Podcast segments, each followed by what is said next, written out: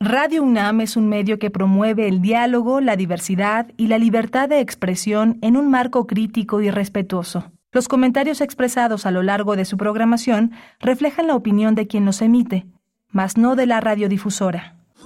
Radio UNAM presenta Primer Movimiento. El mundo desde la universidad.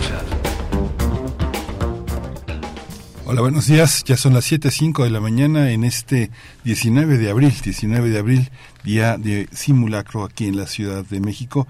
Estamos en primer movimiento en Radio UNAM, es Adolfo Prieto 133 en la Colonia del Valle, la sede de esta gran radiodifusora universitaria. Está Rodrigo Aguilar en la producción ejecutiva y mi Jesús Silva en los controles técnicos y mi compañera Berenice Camacho en la conducción. Querida Berenice, buenos días. Miguel Ángel Quemain, un gusto estar contigo esta mañana de miércoles. Pues sí, día de simulacro, día de simulacro, el día también, bueno, ayer ya tuvimos eh, un recordatorio, un recordatorio eh, de eh, si alguien no estaba enterado, si alguno no estaba enterado de que hoy, miércoles 19, es, tendrá lugar el primer simulacro nacional del año 2023. Bueno, pues ayer tal vez algunos se pudieron enterar, luego de que se sintió, se sintió en la región sureste del país, en el centro también, eh, este sismo de magnitud 5.1 grados, que no ameritó la activación de la alerta sísmica y que nos, eh, pues nos tomó así directamente como a la antigüita, tal vez dirían algunos, eh, sin mediación de absolutamente nada. Algunos sentimos ese jaloneo, el, el jaloncito y luego un poquito como meciéndonos nos llevó el sismo y afortunadamente no se reportaron daños. El epicentro a 32 kilómetros al sureste de Petatlán en el estado de Guerrero. Así es que bueno, no olviden, no olvidemos que el día de hoy tendrá lugar el primer simulacro nacional del año eh, a las 11 de la mañana. Así es que bueno, para que no les tome desprevenidos, se activarán las alertas sísmicas a esa hora, 11 de la mañana, eh, en, pues en el, en el valle, en la zona metropolitana del Valle de México. Y bueno, pues así les recibimos con esa con ese recordatorio. Y también con una noticia pues eh, triste, lamentable, Miguel Ángel, el fallecimiento, ya lo, ya lo escuchábamos antes de entrar al aire, el fallecimiento del doctor Pablo González Casanova, politólogo, sociólogo mexicano, y, fue, fue rector de esta universidad, investigador emérito y profesor emérito y bueno, entre en su legado que es muy amplio, muy valioso y muy extenso y tiene distintos aristas, eh, pero en la parte académica eh, y, de publicaciones, pues por supuesto recordar el estado de los partidos políticos en México y la democracia en México, que yo creo que no hay científico social o por lo menos politólogo, politóloga que no haya tenido en sus manos un ejemplar o que no tenga, eh, tenga en su biblioteca personal un ejemplar de la democracia en México de Pablo González Casanova. Es, esencial ese, ese, ese título por ahí del tercer tercer semestre de la carrera, bueno, eh, le tienes que entrar eh, a, esa a esa discusión que planteaba el surgimiento de el Estado eh, postrevolucionario en México. ¿no? así es que, bueno, también fue fundó el centro que hoy conocemos como el CEICH, mm. el CEICH y fue director de lo que antes era la Escuela Nacional eh, bueno, hoy es la Facultad de Ciencias Políticas y Sociales de la UNAM, antes era, Escuela Nacional y también articulista en la, en la jornada y bueno, la participación política que tuvo del lado de, del movimiento zapatista en mediados de los años 90, a partir de, bueno, en, toda esa época, en el, en el, surgimiento pues del zapatismo moderno en México, pues también es fundamental, ¿no? Sí, fundamental, Pablo González Casanova, porque el, el arranque prácticamente, la propuesta que llega hasta nuestros días de la democracia en México es la necesidad de que todos los científicos sociales creen sus propias herramientas, no se confíen en las herramientas que están creadas por las instituciones del Estado, hay que crear nuevas modalidades, nuevas categorías.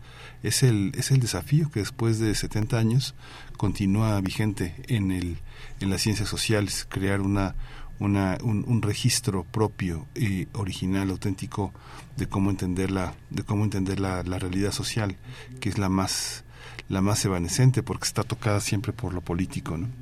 Sí, sí, qué, qué importante lo que dices en tiempos además tan tan especiales como los que estamos como los que estamos viviendo en nuestro país. Necesitamos interpretaciones serias comprometidas desde la academia eh, respecto a lo que al fenómeno político que atraviesa México. Así es que bueno pues sí esta noticia lamentable que, que en paz descanse el doctor Pablo González Casanova. Y nosotros bueno seguramente más adelante en otro en otro día eh, eh, con una mejor anticipación estaremos abordando un poquito más de su obra. Nosotros vamos a continuar en esta mañana con los contenidos de hoy, 7 con 10 minutos. Hoy, bueno, vamos a abrir eh, con el reporte técnico semanal de COVID-19 que cada, que, cada martes es eh, pues entregado, es, es eh, compartido a la sociedad en la conferencia matutina y, bueno, en los martes de salud de la conferencia matutina del presidente Andrés Manuel, Andrés Manuel López Obrador y aquí los miércoles pues lo compartimos en lo que toca a la cuestión de COVID-19. Vamos a tener también una, una exposición que está en la Academia de San Carlos, se llama Planeta Tempestad y es una exposición pictórica en realidad aumentada.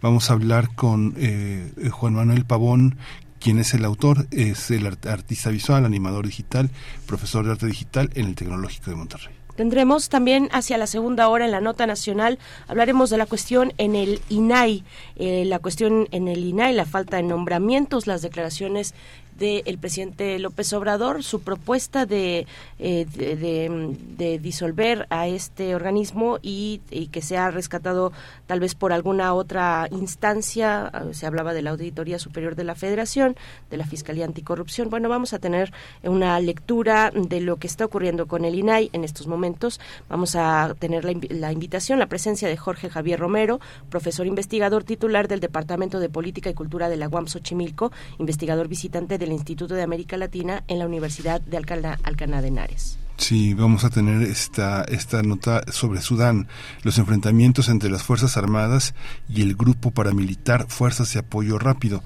Vamos a tratar este tema con la doctora Hilda Varela. Ella es doctora en Ciencia Política por la UNAM, especialista en Política Contemporánea e Historia Política de África, profesora investigadora en el Colegio de México y miembro del Sistema Nacional de Investigadores. Y después vendrá la poesía necesaria. Yo les voy a compartir una propuesta para esta mañana. Vamos a tener también eh, la adaptación y la novelización en el cine mexicano, un periodo muy importante, 1939-1955. Son dos estudios de caso que presenta Isabel Lincoln. Isabel Lincoln Strange Resendiz es doctora en Ciencias Políticas y Sociales por la UNAM, es profesora en el Seminario de Investigación en Comunicación y Mercadotecnia del Doctorado en Comunicación y Mercadotecnia Estratégica en la Facultad de Comunicación de la Universidad Anáhuac en la Ciudad de México. Y cerramos con el doctor Plinio Sosa, la sección El crisol de la química, para hablar de el asbesto y el poder blanqueador del fuego. El doctor Plinio Sosa nos hará una exposición. Él es académico de la Facultad de Química y es divulgador científico también en este espacio y en la universidad en general. Así es que, bueno, no se lo pierdan. Ahí están los contenidos de esta mañana, 7 mm, con 13 minutos. Vamos con el reporte técnico semanal de COVID-19. COVID-19. Ante la pandemia, Sigamos informados. Radio UNAM. La Secretaría de Salud informó que en los últimos siete días se registraron 80 nuevos decesos, por lo que el número de fallecimientos eh, en la enfermedad de COVID-19 aumentó a 333.683. De acuerdo con el informe técnico ofrecido ayer por las autoridades sanitarias, en este mismo periodo se registraron 12.413 nuevos contagios, por lo que los casos confirmados acumulados aumentaron a 7.566.260. En información internacional, la Organización Mundial de la Salud informó que el conflicto armado en Sudán ha impedido que las unidades médicas puedan asistir a los heridos por los enfrentamientos entre el ejército y paramilitares, poniendo más vidas en peligro. Tedros Adhanom, director de la OMS, dijo que los suministros sanitarios enviados a Sudán previo a la intensificación del conflicto se han agotado. Esto ha ocasionado una falta de personal, material médico, cortes eléctricos de agua que han afectado toda la funcionalidad de los centros de salud.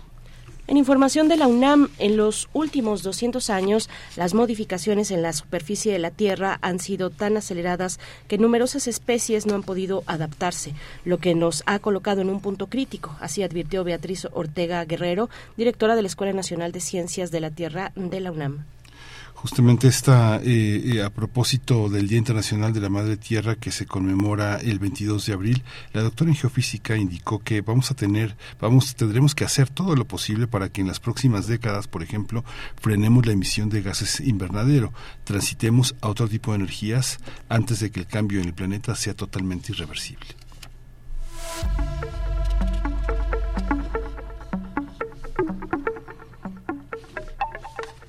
Recomendaciones culturales y por supuesto que tienen que ver con la fiesta del libro y la rosa. Estamos ya en la antesala eh, con los eh, preparativos, ajustando todo para que del 21 al 23 de abril tengamos esta celebración de los libros, la fiesta del libro y la rosa 2023 en los espacios del Centro Cultural Universitario y en otras sedes de la UNAM también. La edición de este año tiene eh, por lema resistir con la palabra y reunir irá a más de 40 escritores, escritoras, artistas, promotores culturales. Además, se prevé la realización de más de 300 actividades para todo tipo de público. Hay que consultar la programación en el sitio de internet, que es muy sencillo de, tener, festiva, fiesta del libro y la rosa .unam.mx. Ahí, ahí encuentra toda la información. Cuéntenos, ustedes ya están preparando la agenda para asistir 20, 21 al 23 de abril. No se lo pierdan este fin de semana y Radio UNAM estará por allá, además de que ya en distintos espacios, en Prisma RU, eh, en Resistencia Modulada, aquí mismo en Primer Movimiento, pues ya hemos dado cuenta con ustedes de los detalles de esta fiesta del libro y la rosa 2023. Acérquense eh, pues a Radio UNAM, si no pueden eh, ir físicamente acérquense a Radio UNAM. También, eh, bueno, nosotros estaremos miércoles, eh, no, perdón, viernes, sábado y domingo de 5 a 7 de la tarde en una transmisión especial desde la fiesta del libro y la rosa. No se lo pierdan. Y vamos, eh, bueno, también recordarles que las actividades se pueden consultar en la página electrónica www.fiestadelibroylarosa.unam mx Ahí está eh, para que puedan ustedes llegar. Y fíjate, Miguel Ángel, que hoy la música, pues eh, hay varios intérpretes, varias intérpretes de Jamaica, y es el caso de lo que viene a continuación. Sí, Mirna Hagi, What About Me.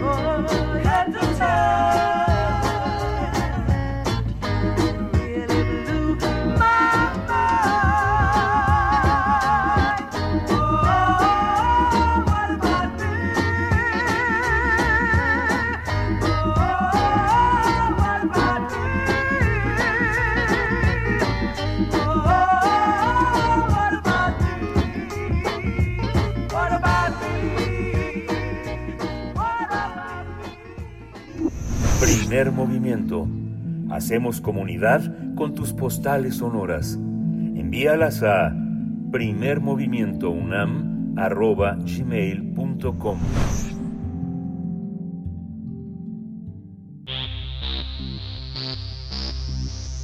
De festivales, ferias y más. Recomendaciones culturales.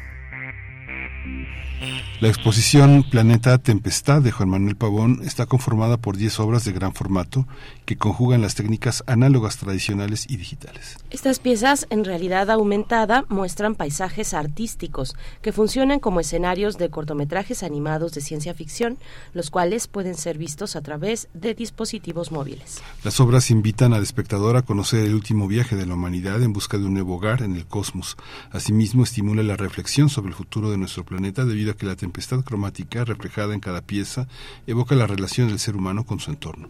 El maestro Pavón, doctorante del posgrado de Artes, eh, Artes y Diseño de la UNAM, juega con el color para realizar un viaje a través de imágenes urbanas y posibles escenarios de tempestades atmosféricas. Ese trabajo permite apreciar la disciplina pictórica desde un ángulo distinto Además, invita a observar arquitecturas y lugares cotidianos, apreciándolos como vestigios de civilizaciones pasadas, permitiendo al espectador adentrarse en la posibilidad de pensarse a sí mismo como un agente de cambio dentro de una comunidad global. La Academia de San Carlos alberga la exposición de la que estamos hablando, Planeta Tempestad, de Juan Manuel Pavón, y se podrá visitar ya hasta el, bueno, hasta el 12 de mayo en la Galería 3 de este inmueble ubicado en el centro histórico.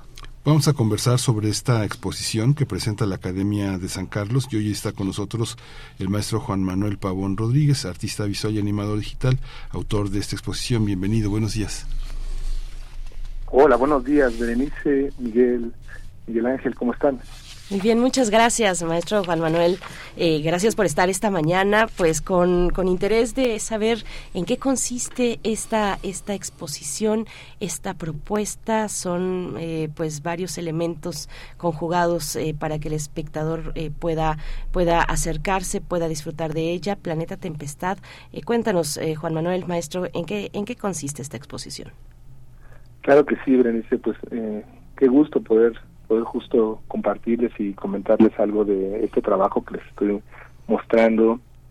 Pues eh, como ya lo dijeron, se trata de una exposición que muestra parte del proceso de un cortometraje de animación y que además pues genera una reflexión desde la pintura, desde las artes transdisciplinares, eh, utilizo distintos medios y tecnologías para poder hablar de este discurso y que creo que algo que, no no se dijo eh, pues en, esta introducción y que tampoco se, se dice mucho pues estando en el texto de sala eh, tiene que ver con que justo hoy eh, despertamos después del, del susto de anoche de nuestra tempestad en la ciudad.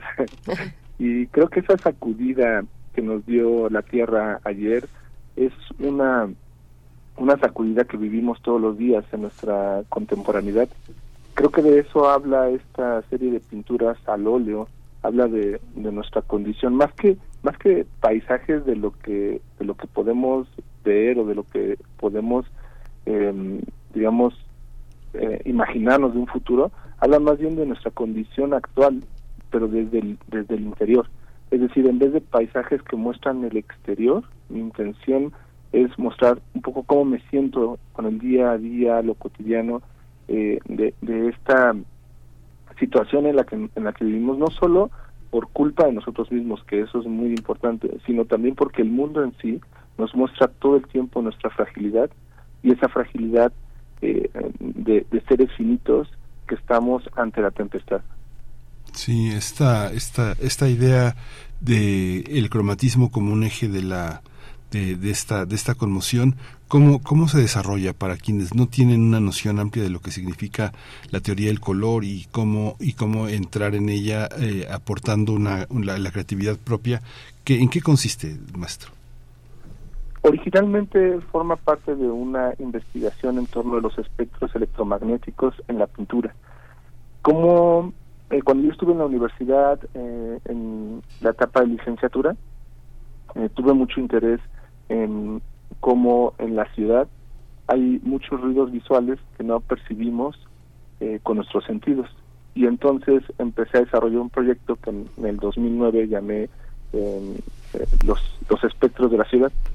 Esos espectros de la ciudad se referían a toda la información electromagnética que nuestros ojos no perciben porque están limitados, pero que la tecnología se puede percibir. Entonces, a, mí me llama la atención los paisajes.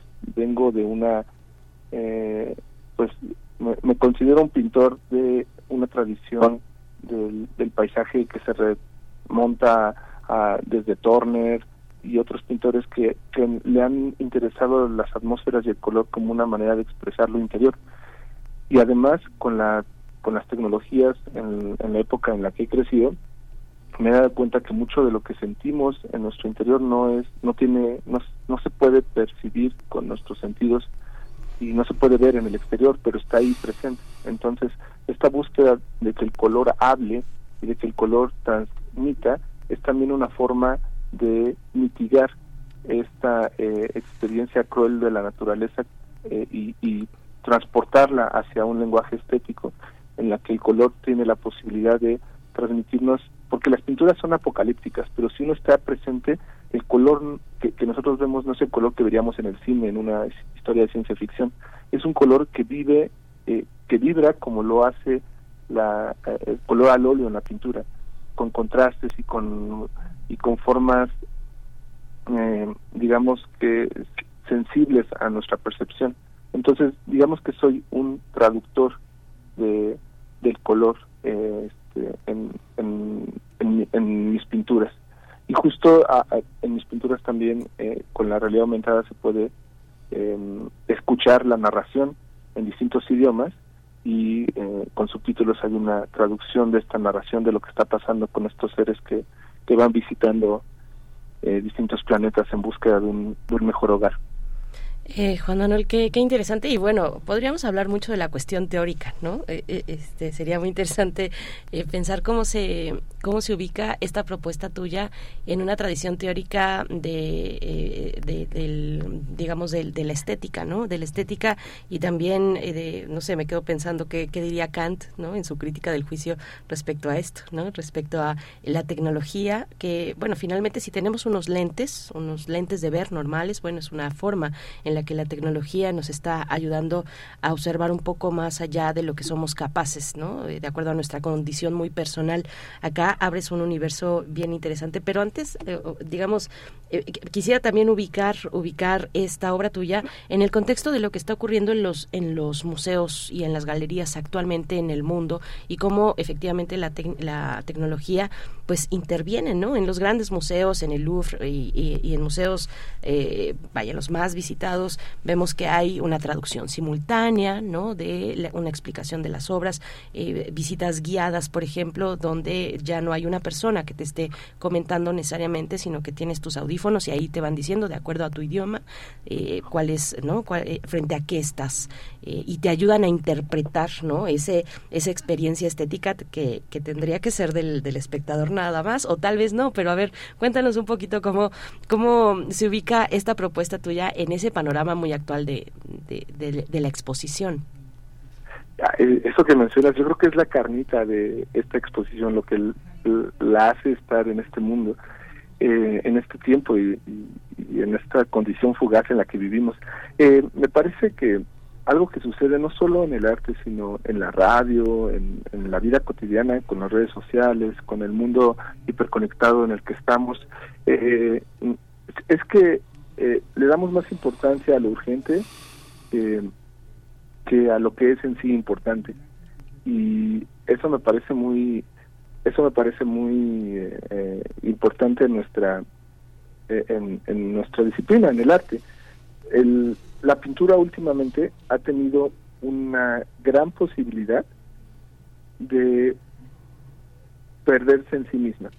Eh, me explico un poco. Mencionabas hace un momento justamente a Kant y, y yo pensaba cuando preguntabas cómo cómo lo, lo vería Kant, eh, no sé, yo creo que a él no le gustaría, no le gustaría nada lo que Se pondría muy nervioso.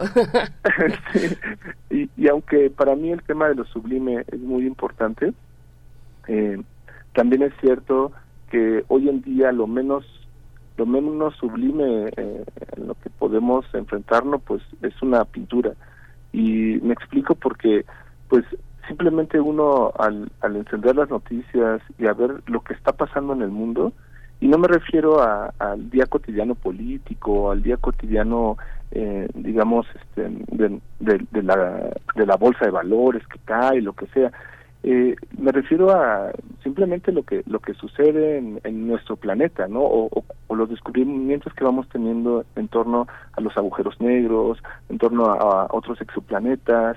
Eh, estamos a punto como humanidad de explorar Marte, estamos a, unos años de que eso eh, sea posible. Estamos viviendo una época en la que lo sublime nos nos está rebasando como pintores. Como pintores no podemos seguirle el paso a la, a la tecnología, a, las imágenes que se que se generan por ordenador, con inteligencia artificial, eh, con, con una serie de tecnologías eh, que, que, van muy fugaces.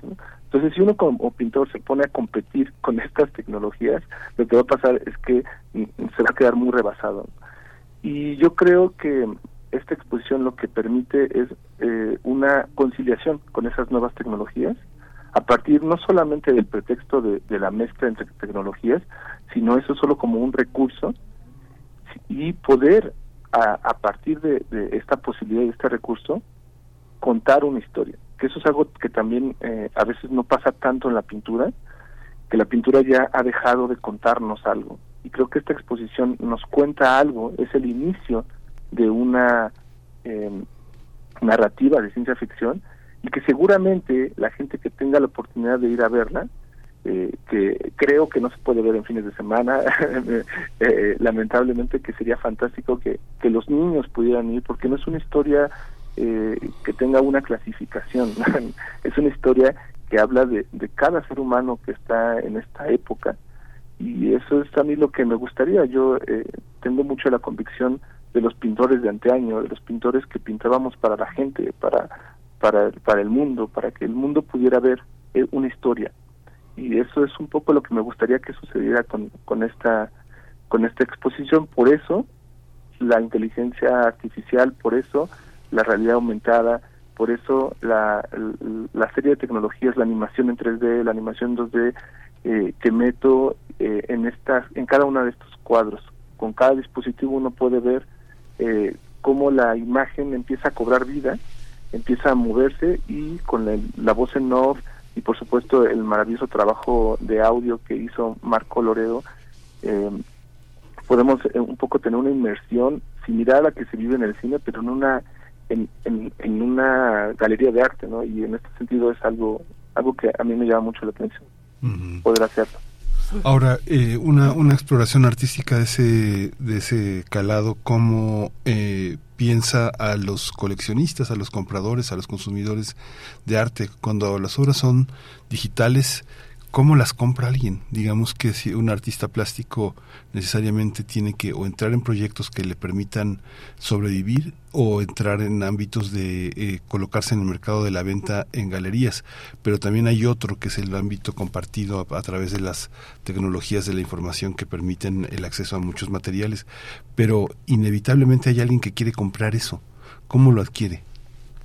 Eso es súper interesante y es algo en lo que yo he estado pensando mucho porque realmente, eh, si bien yo vivo de la pintura y del arte, no vivo de, vender mi pintura y mi arte. Y me explico, o sea, tengo, eh, estoy realizando una serie de, mm, yo le llamo de, de proyectos de resistencia para poder sobrevivir, que no necesariamente tiene que ver con la pintura, porque en cuanto yo hago algo eh, de pintura para, para poder venderlo, eh, me, me cuesta mucho eh, trabajo continuar hablando de estos temas. ¿no?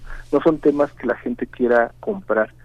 Por supuesto, si hay alguien que esté interesado en comprar las pinturas, eh, se puede vender de muchísimas formas, ¿no? Porque cada, cada pintura, por ejemplo, tiene una animación, se pueden hacer NFT, se puede incluso vender la pintura con la animación y la persona puede ver la animación en el momento que quiera con su dispositivo. Eh, sin embargo, a mí lo que lo que estoy muy interesado, no no sé este, si por ejemplo la eh, la institución esté interesada, pero a mí me gustaría donar ese trabajo, ¿no?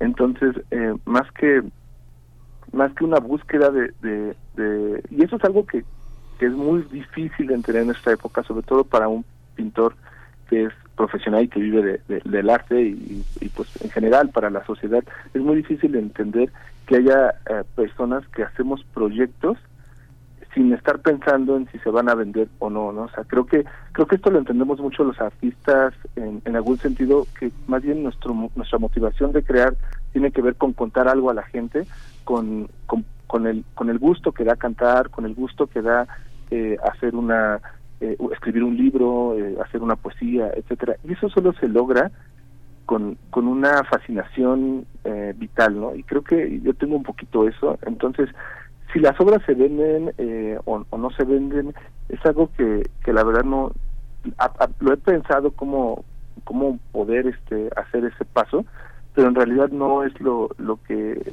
no ha llegado a ninguna solución ¿no? o sea sí es muy interesante que pensar si este trabajo, por ejemplo, se llega a vender en, en algún sentido alguna obra, algo así, siento que, que se dispersa, ¿no? Se, se, vuelven em, como, como fragmentos de una película que son aislados, como, como pequeñas instantáneas, y creo que el proyecto en conjunto es lo que lo que funciona entonces eh, me gustaría más bien donarlo justamente este, este trabajo y estoy viendo pues eh, eh qué instituciones que, que, que pudiesen eh, garantizar que ese trabajo se va a ver este estuviese interesada no pero pero sí por supuesto creo que el mercado actual de la pintura eh, más con ese tipo de tecnologías es posible es muy posible hay mucho hay mucha forma de hacer eh, mercado digo se puede vender cualquier cosa pero en este sentido esta exposición no está tanto pensada en la venta Qué, interesante, Juan Manuel. A ver, cuéntanos para, para que nos quede un poquito más claro, para déjanos entender, cuéntanos un poco frente, frente a cómo, cómo está estructurada una obra. Si lo que, lo, yo estoy entendiendo que la base de esta es una obra física, plástica, ¿no? Un óleo eh, sobre algún soporte, bastidor, madera, etcétera eh, tú dinos cuál, y, y, que, y que a partir de ella vamos nosotros a interactuar a través de un dispositivo móvil que va a explorar el espectro electromagnético. De eso, eh, digamos, eh, una persona, un espectador eh, parada frente a, frente a tu obra con su teléfono móvil, su dispositivo móvil, esa es la interacción que va a tener, además del sonido. a ver, ayúdanos a entender esa parte. ¿Hay una, hay una base en una obra física? Sí, las los lienzos que estoy exponiendo son eh, pintura al óleo sobre tela y están montados en un bastidor. Son 10 escenas, son 10 pinturas eh, de gran formato, o sea, superan los eh, el metro y medio de, de longitud.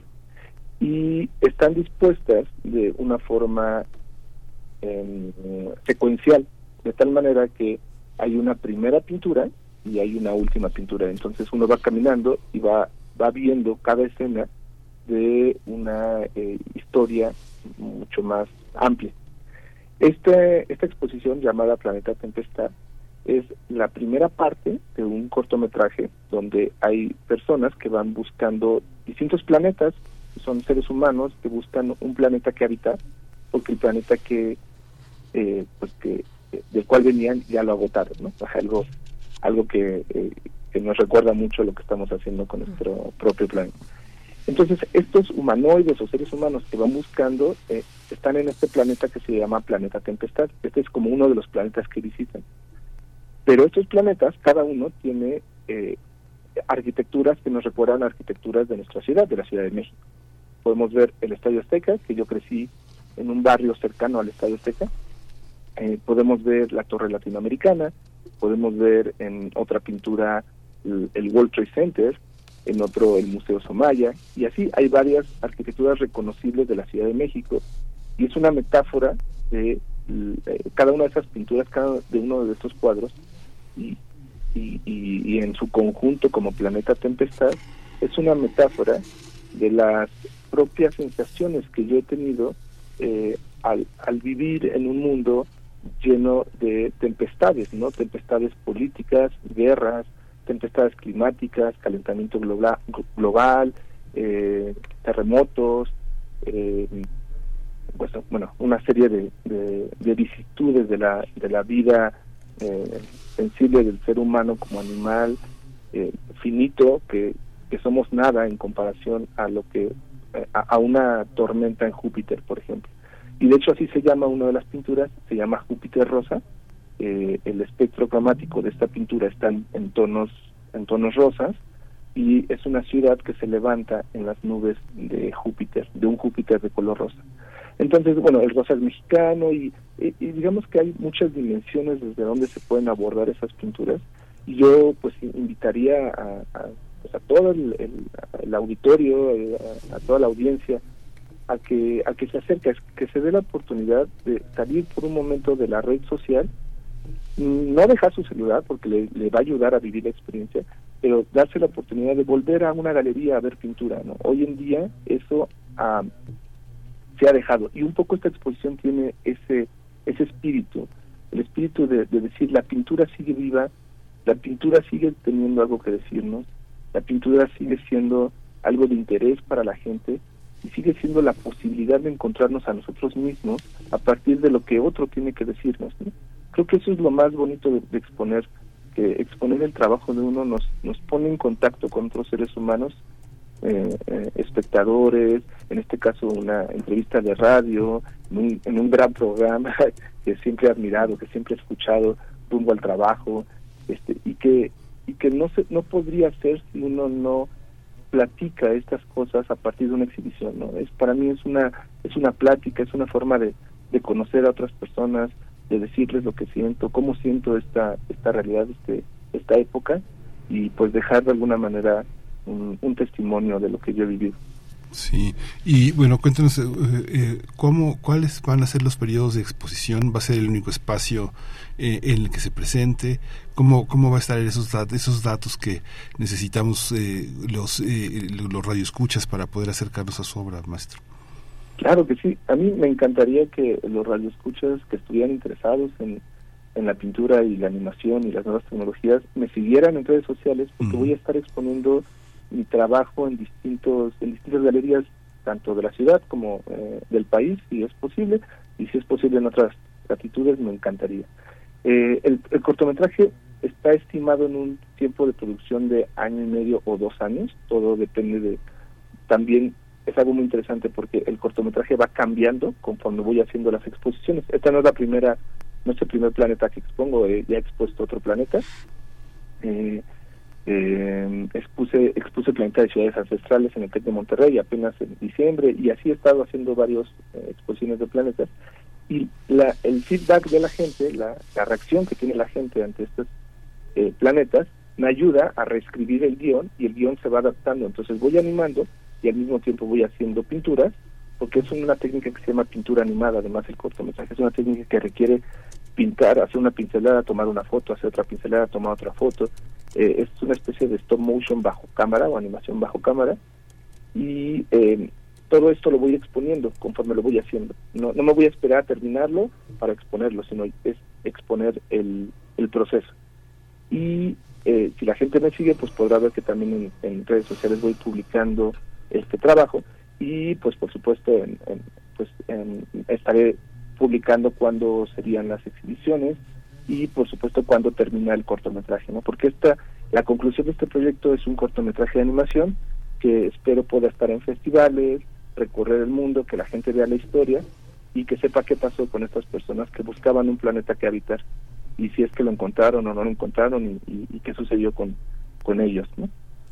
Pues te agradecemos mucho, maestro Juan Manuel Pavón Rodríguez, eh, por esta propuesta pues eh, que siempre viene a nutrir el escenario de, de, la exposición artística en, en, nuestro país, en nuestra ciudad, a dialogar con nosotros, con los espectadores, en la Academia de San Carlos hasta el 12 de mayo, Galería número 3. Recuerden, en el centro histórico, ahí podremos encontrar Planeta Tempestad, una, eh, con una exposición de pintura en realidad aumentada con todos estos elementos y además con el eh, uno que nos llama mucho la atención aquí en radio naturalmente, que es el del sonido. Muchas gracias Juan Manuel, mucha, mucha suerte y te seguimos la, la pista en redes sociales también. Muchas gracias, Berenice Miguel Ángel. Qué, qué gran gusto conocerles y bueno, pues estamos muy, muy en comunicación. Claro que Muchísimas gracias, maestro. El gusto es nuestro. Imagínense que tenemos este tipo de radioescuchas. Imagínense ustedes. muchas gracias, Juan Manuel. Eh, nosotros vamos a ir con música. Nothing More to Say está a cargo de los Frighteners, que es una banda. Bueno, estamos hoy con, con ya les decía, Jamaica, pero en general, como es una, eh, es una expresión musical de la diáspora africana, en este caso, aquella que llega a Nueva York también y que hace homenaje a Jamaica a través del reggae setentero. Así es que vamos a escuchar esto. Nothing More to Say.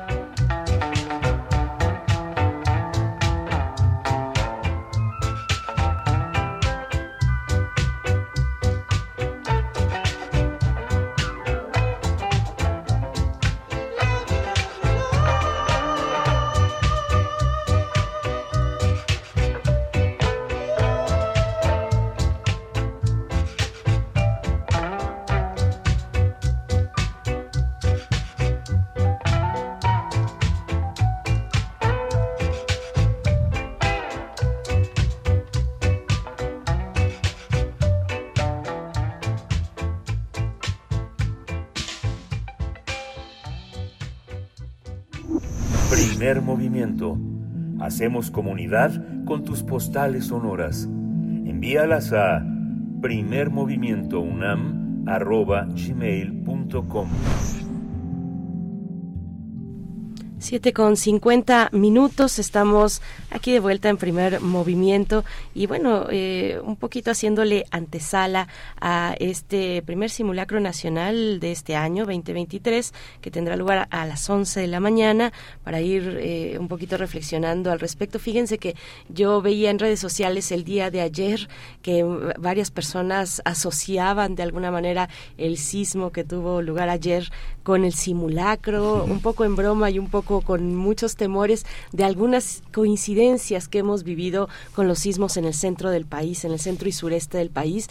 Y bueno, el del 19 de septiembre, por supuesto, es la que marcadamente eh, siempre nos lleva a, especulaciones. Así es que un poco de ello es lo que vamos a escuchar, eh, Miguel Ángel, a continuación. La producción es de nuestro querido compañero Héctor Castañeda, el perro muchacho, y lo que vamos a escuchar eh, es una es, es precisamente esta mm, reflexión del investigador investigador y divulgador de la ciencia Martín Bonfil Olivera, eh, pues sobre las cuestiones de las coincidencias el, de los sismos del 19 de septiembre en México y lo que la ciencia tiene que decir al respecto. Así es que vamos a escuchar. Revista Cómo ves. Ojo de mosca.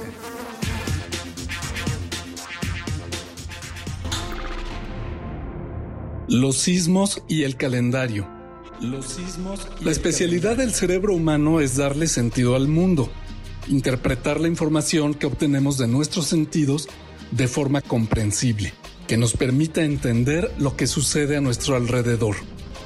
Una de las maneras en que lo hace es detectando patrones, eventos que se repiten de forma regular siguiendo alguna regla. Otra es construyendo relatos, narrativas, que nos describen lo que sucede de una forma lógica, que tenga sentido para nosotros. Por desgracia, no siempre los patrones que creemos detectar y la historia que nos parece evidente tienen base en la realidad. Por eso tendemos a ver, por ejemplo, formas en las nubes o a interpretar simples coincidencias como muestra de un misterio. El 19 de septiembre de 2022, México vivió un sismo de magnitud 7.7 que afortunadamente no causó grandes daños. Se trataba de la tercera ocasión en que había un sismo intenso en esa fecha. En 1985 y en 2017 hubo sendos terremotos catastróficos con magnitudes de 8.1 y 7.1 que causaron enormes daños y un alto número de muertes. Para colmo, los sismos de 2017 y 2022 ocurrieron solo horas después de los simulacros que se realizan cada año para conmemorar el desastre de 1985.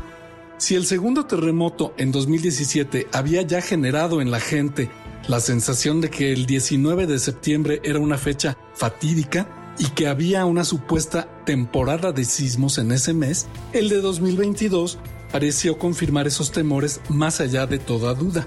Incluso hay quien considera que estos sismos son evidencia que apoya creencias de tipo místico como la llamada ley de la atracción, que postula que uno atrae aquello en lo que piensa. Estos sismos habrían sido convocados por los pensamientos y temores de tanta gente.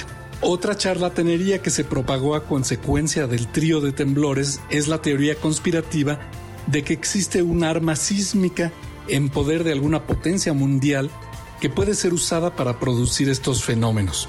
Y sin embargo, la ciencia solo puede insistir en que la coincidencia de tres sismos en una fecha no es más que eso, una mera coincidencia.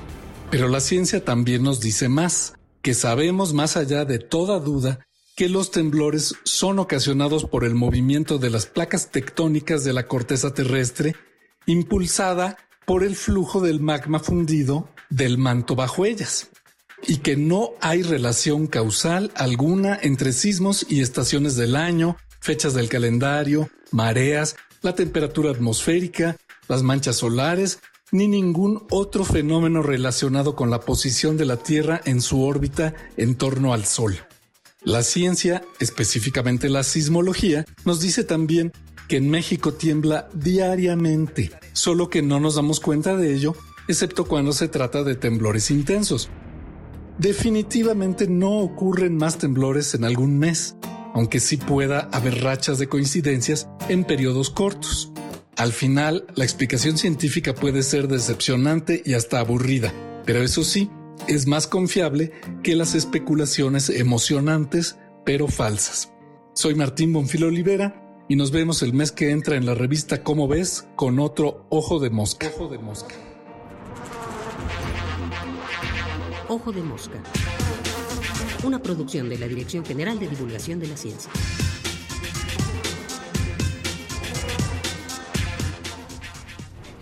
Revista Cómo ves.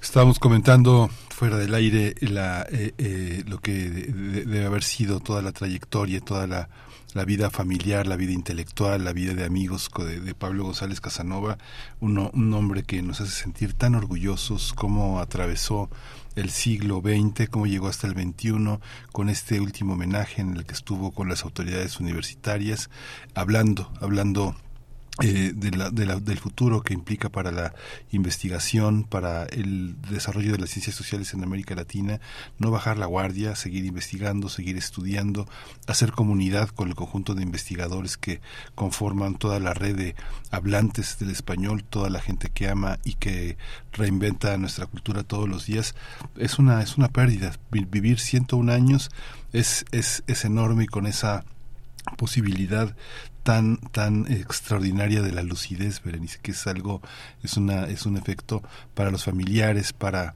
para los amigos para los alumnos ver a tu maestro expresando todas esas ideas todo ese optimismo en el en el último homenaje que se le hizo aquí en la universidad pues es muy conmovedor y es un aliento para seguir adelante no Sí, sí, Miguel Ángel, que precisamente vamos a escuchar eh, un material que eh, realiza, pues en estos momentos publica eh, UNAM Global ante esta lamentable noticia. Vamos a escuchar y volvemos a seguir conversando y tendremos que hablar todavía mucho más porque, eh, bueno, hay una dimensión también eh, emocional, una, una dimensión de un apego emocional también a la obra de, de, un académico como este que nos acompaña en los primeros meses de la carrera y que nos muestra eh, por qué en México, cómo se da, digamos, nos explica el México que estamos viviendo a partir de una mirada al pasado reciente. Así es que vamos a escuchar esta cápsula de UNAM Global a propósito del fallecimiento lamentable del doctor Pablo González Casanova.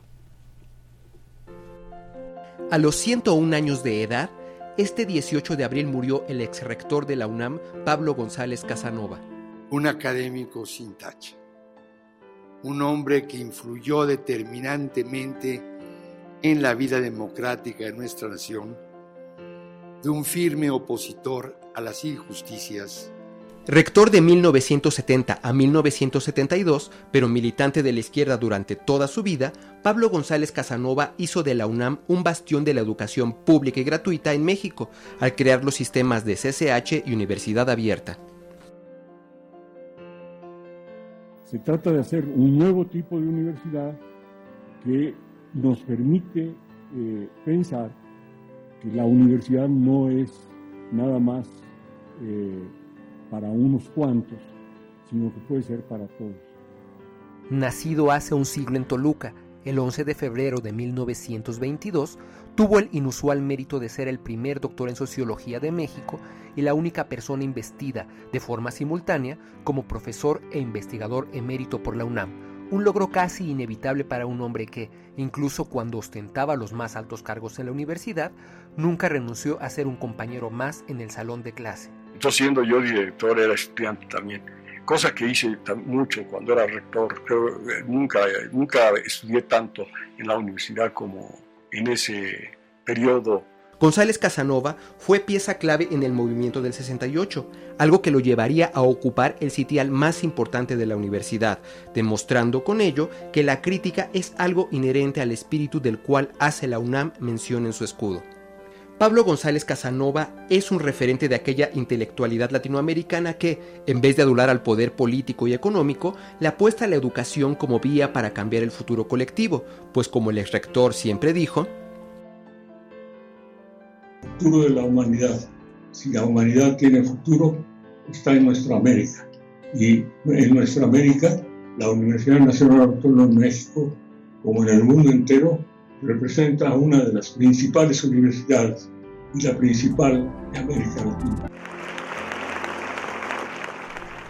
Muchas gracias a nuestros compañeros de UNAM Global. Con esto vamos al corte. Volvemos a las 8 de la mañana. Síguenos en redes sociales. Encuéntranos en Facebook como Primer Movimiento y en Twitter como arroba PMovimiento. Hagamos comunidad.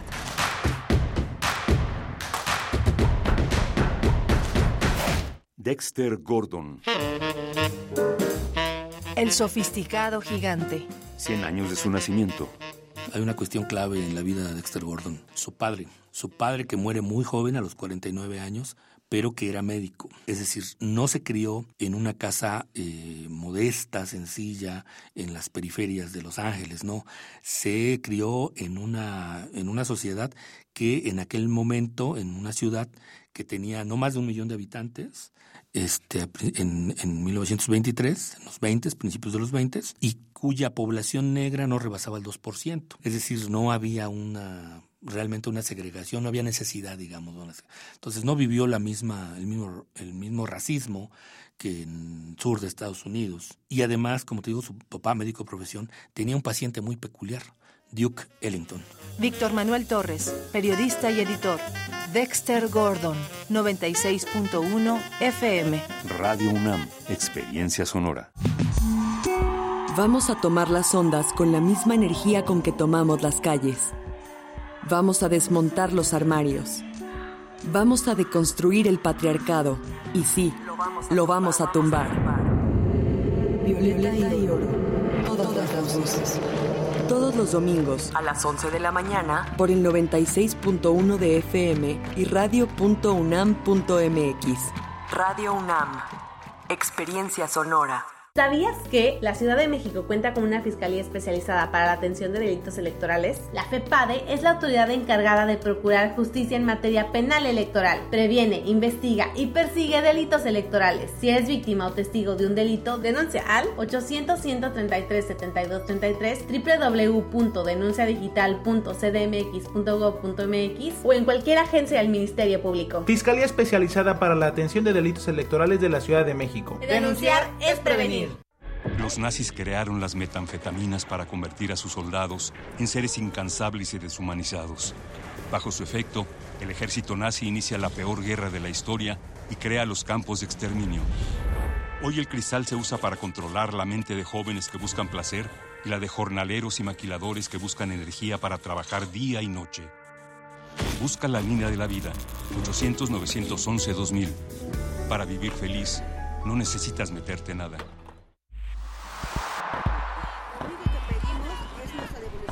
Un mundo raro. Posverdad, voz pandemia y voz patriarcado. Una producción de Radio UNAM y la Unidad de Investigaciones Periodísticas de Cultura UNAM. Lunes, 12 del día. 96.1 FM. Experiencia sonora. La historia de un joven encerrado por la pandemia y que en su primera salida, acompañado de su mejor amigo, es atropellado y conducido por una ambulancia en el que lucha entre la vida y la muerte, donde alucina viajar en el tiempo. Les agradezco que se preocupen, pero la decisión ya está tomada. Pues haz lo que quieras entonces. Pero aquí no regreses cuando todo te salga mal. Chidos tus deseos, papá. Chidos. Esta es una obra ganadora del Concurso Nacional de Radioteatro Max Au 2020 en la categoría universitaria y que Radio UNAM trae para ti. La Epifanía de Jean-Paul Sartre, adaptación de la obra de David Ledesma Feregrino. Sábado 22 de abril a las 20 horas por el 96.1 de FM y en www.radio.unam.mx. Radio UNAM, Experiencia Sonora. Encuentra la música de primer movimiento día a día en el Spotify de Radio UNAM y agréganos a tus favoritos.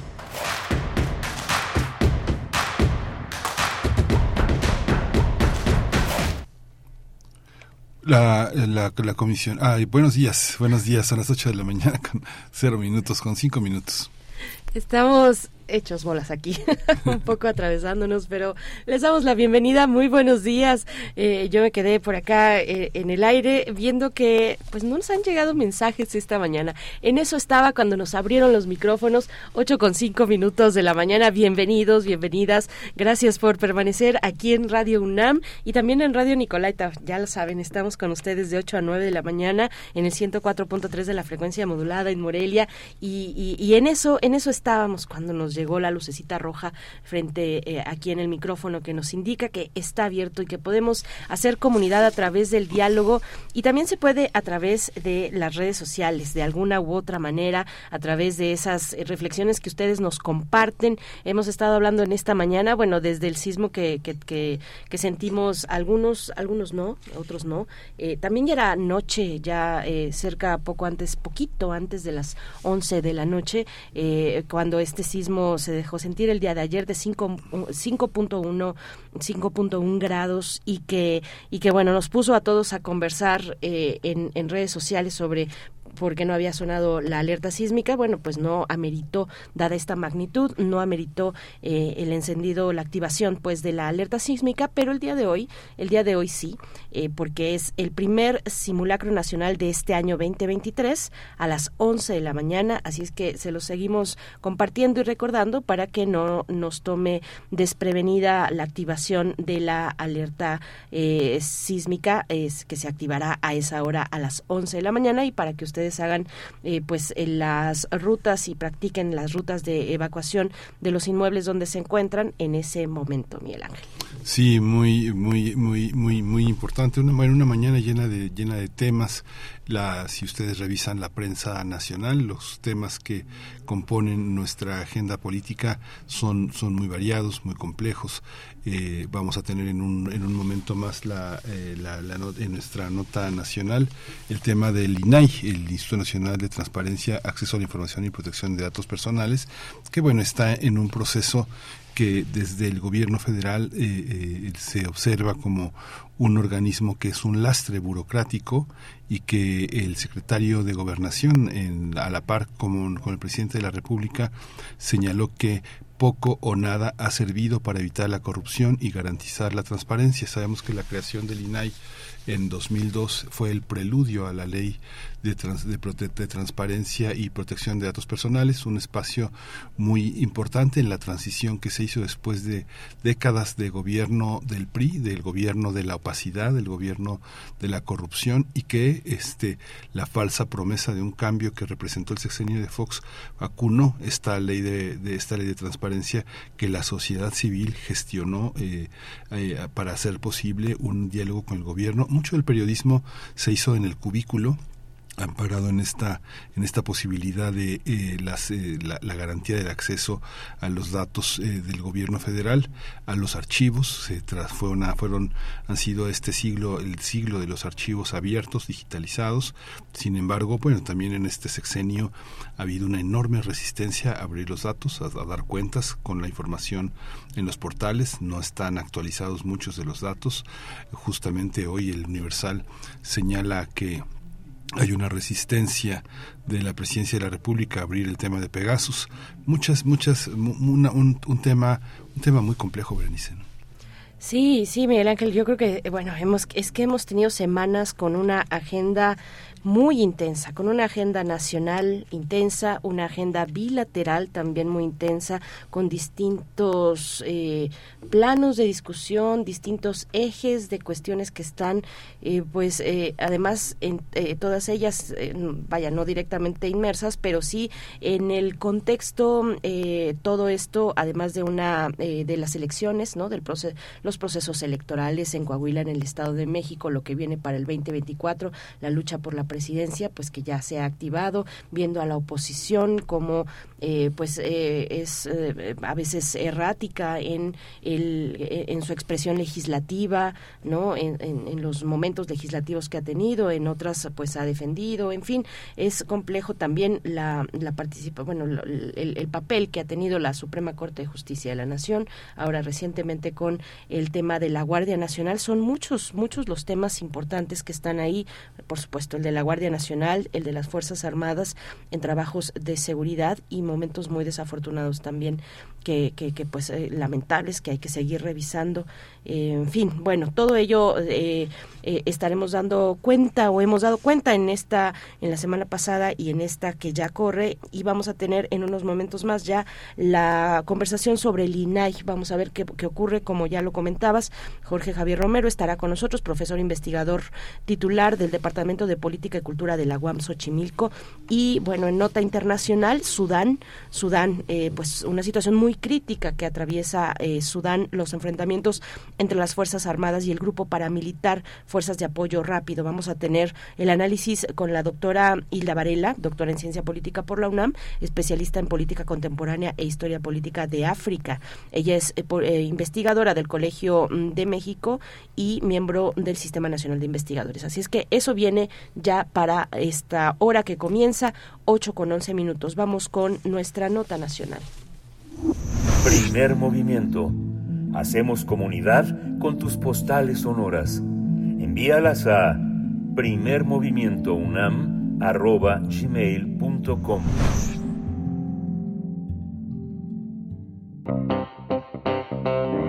Nota Nacional la comisionada presidenta del Instituto Nacional de Transparencia, Acceso a la Información y Protección de Datos Personales, el INAI, Blanca Lilia Ibarra, dijo que se tomó la decisión de interponer una controversia constitucional ante la Suprema Corte para lograr que el organismo pueda sesionar con cuatro integrantes del Pleno ante la falta de nombramientos de comisionados por parte del Senado. Recordemos que desde el pasado primero de abril el INAI solo cuenta con cuatro de siete comisionados que integran el Pleno, luego de que el 31 de marzo el comisionado Francisco Javier Acuña terminó su, su periodo dentro de la institución. Desde entonces el Pleno se quedó sin quórum para poder sesionar debido a que se requieren al menos cinco comisionados o comisionadas. La comisionada presidenta del INAI hizo un llamado al Senado de la República para que haga los nombramientos de los comisionados faltantes. Sin embargo, el proceso está frenado luego de que el Ejecutivo Federal vetó los nombramientos de Yadira Alarcón y Rafael Luna Alviso. La comisionada señaló que, independientemente de que el Pleno del INAI no sesione, ninguna institución o sujeto obligado se encuentra exento de cumplir, cumplir con sus obligaciones en materia de acceso a la información y protección de datos personales.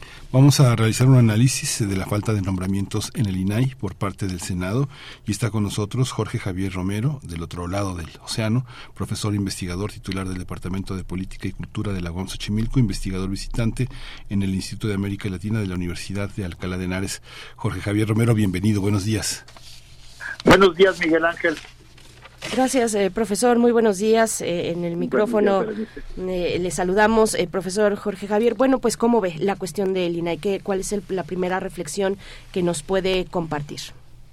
Bueno, lo primero es que es, lamentable que el INAI esté a punto de, de paralizarse porque es uno de los grandes avances de la transformación institucional de México de, lo que va del siglo.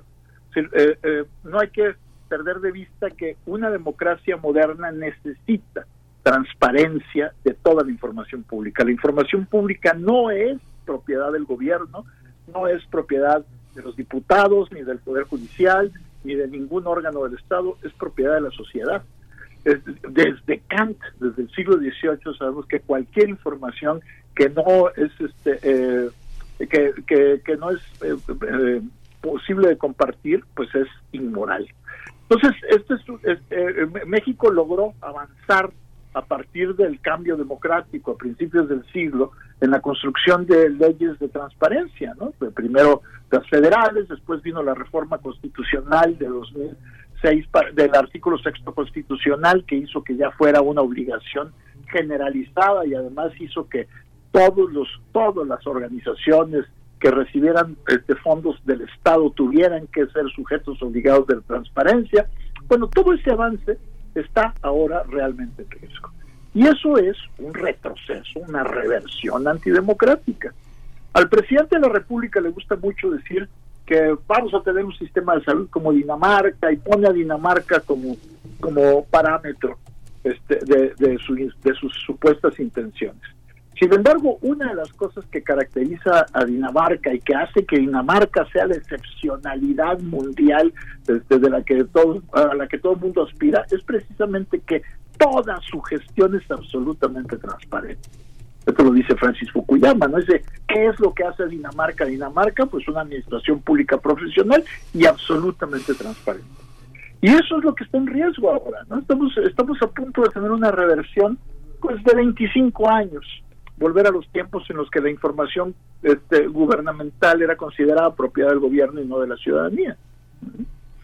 Sí, lo que sucede es que los mecanismos para ocultarlas son son este muy muy variados, muy variados y legales, legales todos, ¿no? Proteger la información por seguridad nacional, porque está en un juicio en trámite, hay muchísimos mecanismos.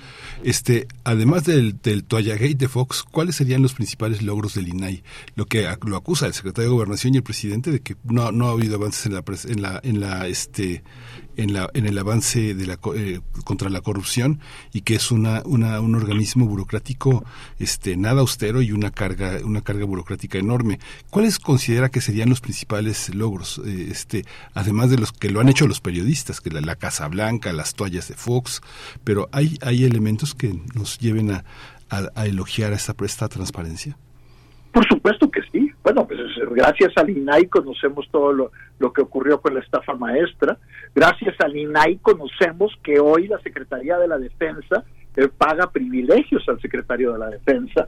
Gracias al INAI pudimos recopilar toda la información cuando estábamos trabajando sobre los índices de letalidad del ejército en la época de Calderón, que después empezaron ya a negar la información y este gobierno ha sido especialmente opaco en ese tipo de, de cuestiones. Bueno, que es una absoluta falsedad del presidente de la República decir que no ha contribuido a combatir la corrupción. Gracias al INAI tenemos muchísimos conocimientos de cómo ha operado la administración pública mexicana no durante el gobierno de, Fox, durante el gobierno de Calderón, durante el gobierno de Peña Nieto y durante el gobierno de López Obrador. Y, y, nada más hay que ver cómo le tiene este gobierno terror a la transparencia, lo que acaban de decidir de hacer que las que, que toda la información del espionaje de Pegasus este eh, eh, eh, financiado comprado por, por, la, por la Secretaría de la Defensa esté protegido por cinco años, es una muestra clara de que este es el gobierno más opaco que hemos tenido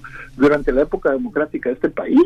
Es decir, eh, y el presidente de la República siempre fue enemigo de la transparencia. No hay que olvidar que cuando era jefe de gobierno de la Ciudad de México, este, eh, boicoteó la creación del Instituto de Acceso a la Información de la Ciudad de México y, es, y fue un oponente a la legislación de transparencia que se impulsó en la, en, este, en la entonces Asamblea Legislativa del Distrito Federal siempre ha sido un enemigo de la transparencia y es una argucia decir que cuesta muy caro, no es cierto. Es una burocracia profesional esa es otra cosa, es un enemigo de las burocracias profesionales. Al presidente le gustan las burocracias clientelistas, las burocracias que son sistema de botín donde el empleo público se reparte entre los amigos y los conocidos. Eh, los órganos autónomos en México surgieron precisamente para ir creando islotes de profesionalización de la administración pública, en una administración pública que se caracteriza por ser un sistema de botín, lo que en inglés se llama spoil system. Bueno, esos islotes de profesionalidad no le gustan nada al presidente. Ya dijo que su en su pliego de mortaja, en su legado para su sucesor, lo que va a, a proponer es que acabe con todos los órganos autónomos. Y lo que está haciendo ahora con el INAI es boicotear con una, un fraude a la ley la existencia de un órgano autónomo que no puede desaparecer porque no tiene la capacidad este para impulsar reformas constitucionales, ¿no? Porque porque no tiene la mayoría para reforma constitucional, entonces no puede acabar legalmente con el INAI y entonces hace un fraude a la ley impidiendo su operación. Esto es absoluto y totalmente antidemocrático y por supuesto es una de las de, las evidencias de que el presidente no tiene ningún respeto por el orden constitucional.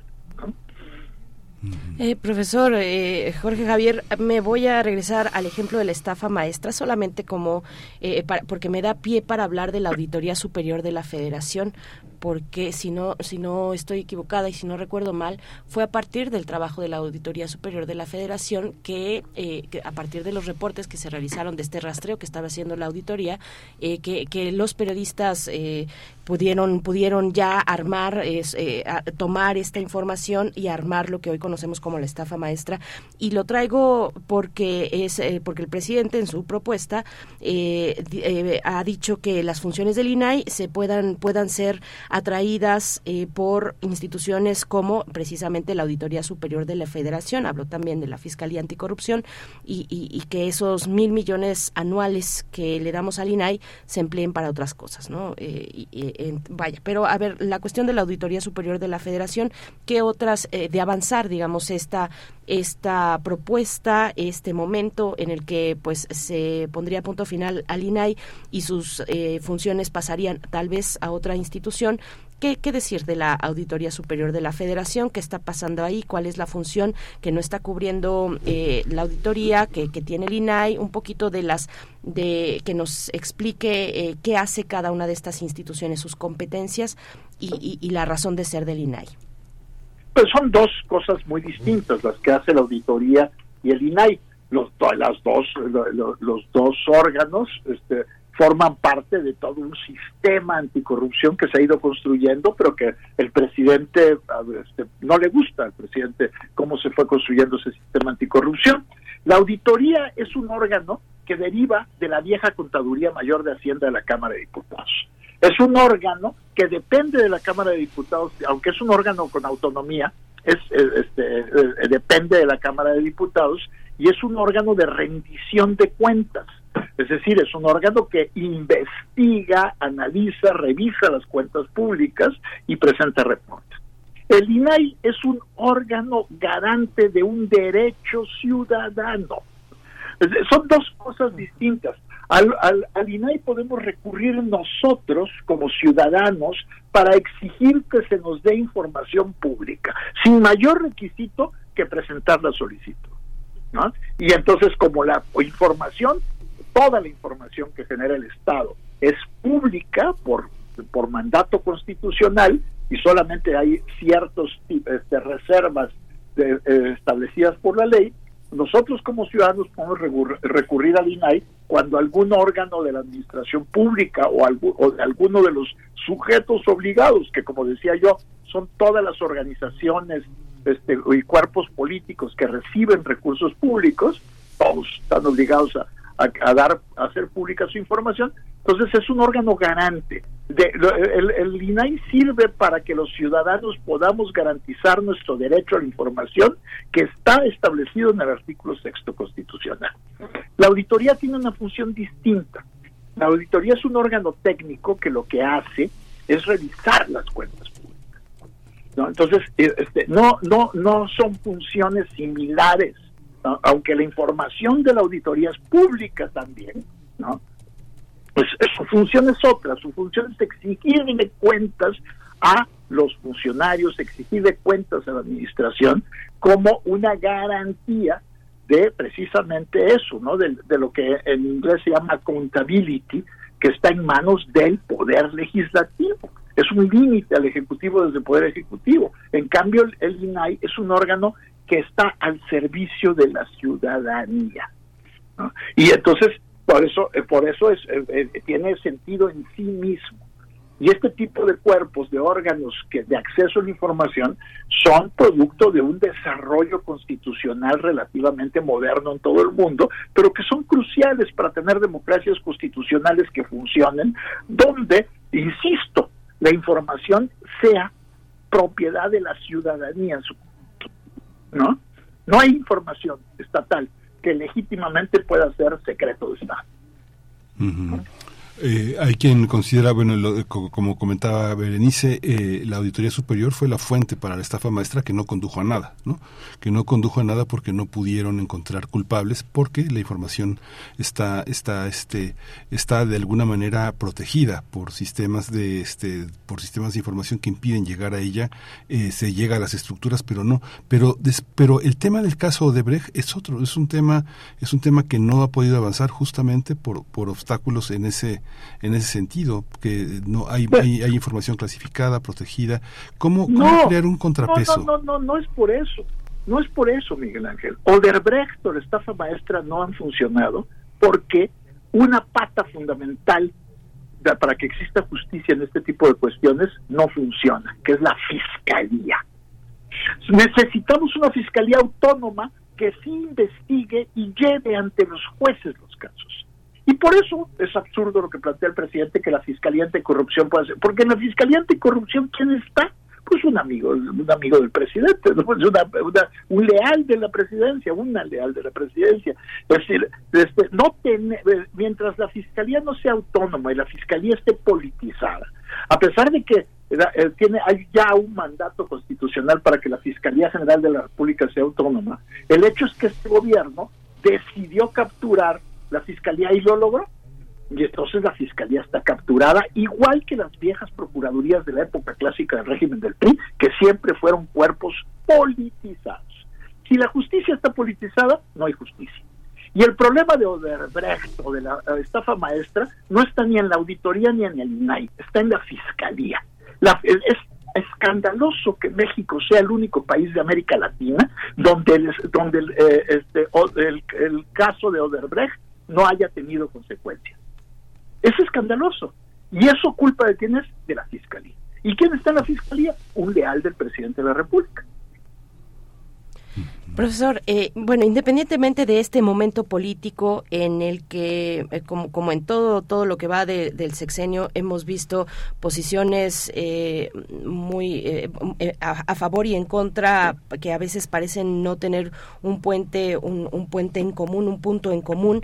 independientemente de este momento, el INAI es oneroso se tendría que revisar, eh, hay oportunidad para revisar una institución como esta, independientemente de cuál vaya a ser finalmente el destino de esta, eh, pero es, es oneroso, es inoperante o es lo contrario, nos cuesta demasiado o es lo suficiente para poder llevar a cabo sus funciones. ¿Qué, qué nos puede comentar?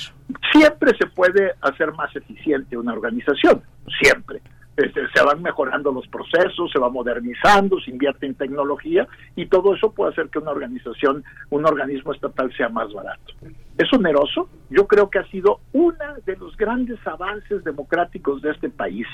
Es los derechos cuestan, todo derecho cuesta, todo derecho cuesta. Por eso cuando se establecen derechos siempre hay que calcular cuánto va a costar hacerlos, eh, porque si se ponen derechos en el papel este, y no se les dota de recursos a los órganos garantes de ese derecho, pues entonces no son derechos, son nada más declaración. Entonces, los derechos cuestan.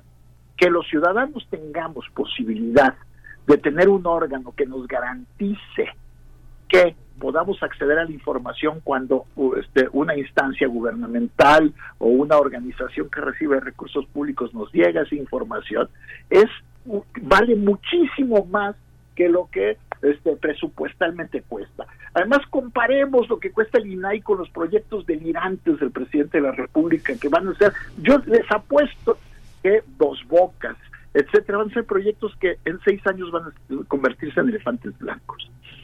Y eso ha costado mucho más, y bueno, lo que costó cancelar el aeropuerto. Es una argucia retórica decir que cuesta mucho que se puede hacer más eficientes, claro, siempre se pueden hacer más eficientes los, los organismos estatales y se podría hacer mucho más eficiente que el secretario de la Defensa no viajara con su familia ¿no? a, Italia. y eso lo sabemos gracias a INAIE.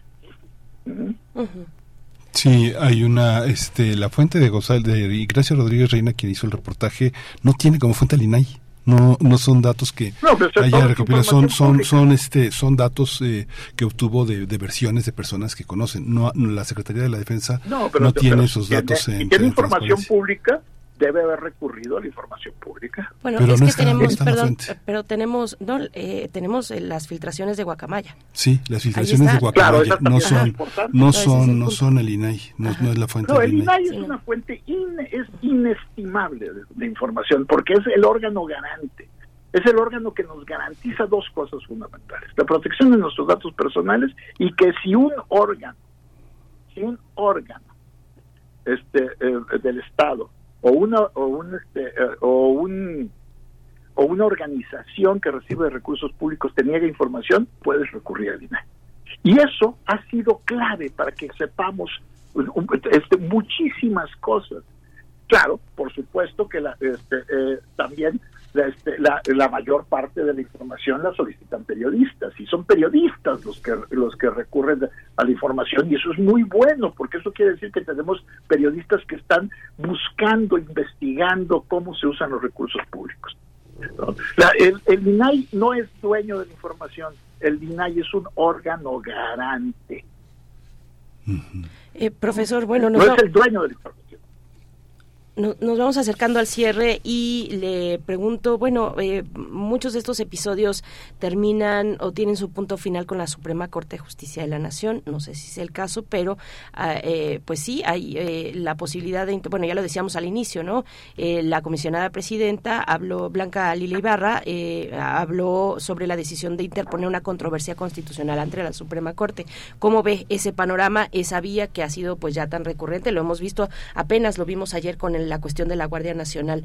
Eh, ¿cómo, cómo, ¿Cómo ve el panorama en las para las siguientes semanas? Vamos a ver que, cómo se arma el caso. Una de las cosas que, que que garantizó que eh, se declarara inconstitucional el traslado, aparte de que era evidentemente inconstitucional el traslado de la Guardia Nacional a la Secretaría de la Defensa, es que armaron muy bien el caso, lo armó muy bien la abogada Luisa Conesa, presentó un caso sólido y por supuesto eh, la existencia de una Suprema Corte Autónoma es uno de los elementos fundamentales que nos garantizan que esto no se convierta en una autocracia. ¿no? Entonces, ojalá la Suprema Corte tiene dos casos importantes enfrente. Uno es este, eh, el, debate del llamado este plan B que pretende aniquilar al INE y otro va a ser este que, que va a presentar el INAI por, este, sobre la integración que para permitirles funcionar con cuatro comisionados porque están enfrentando un evidente boicot desde el ejecutivo boicot frente a un órgano autónomo de carácter constitucional y yo creo que pues eso, desgraciadamente, estamos llegando a un punto en el que la política se va a judicializar cada vez más. Y se va a judicializar porque tenemos un presidente de la República que está decidido en convertirse en un autócrata y pasar por encima del orden constitucional. ¿no? Y entonces, bueno, pues entonces la Suprema Corte va a ser nuestra garantía de que la autocracia no se consume.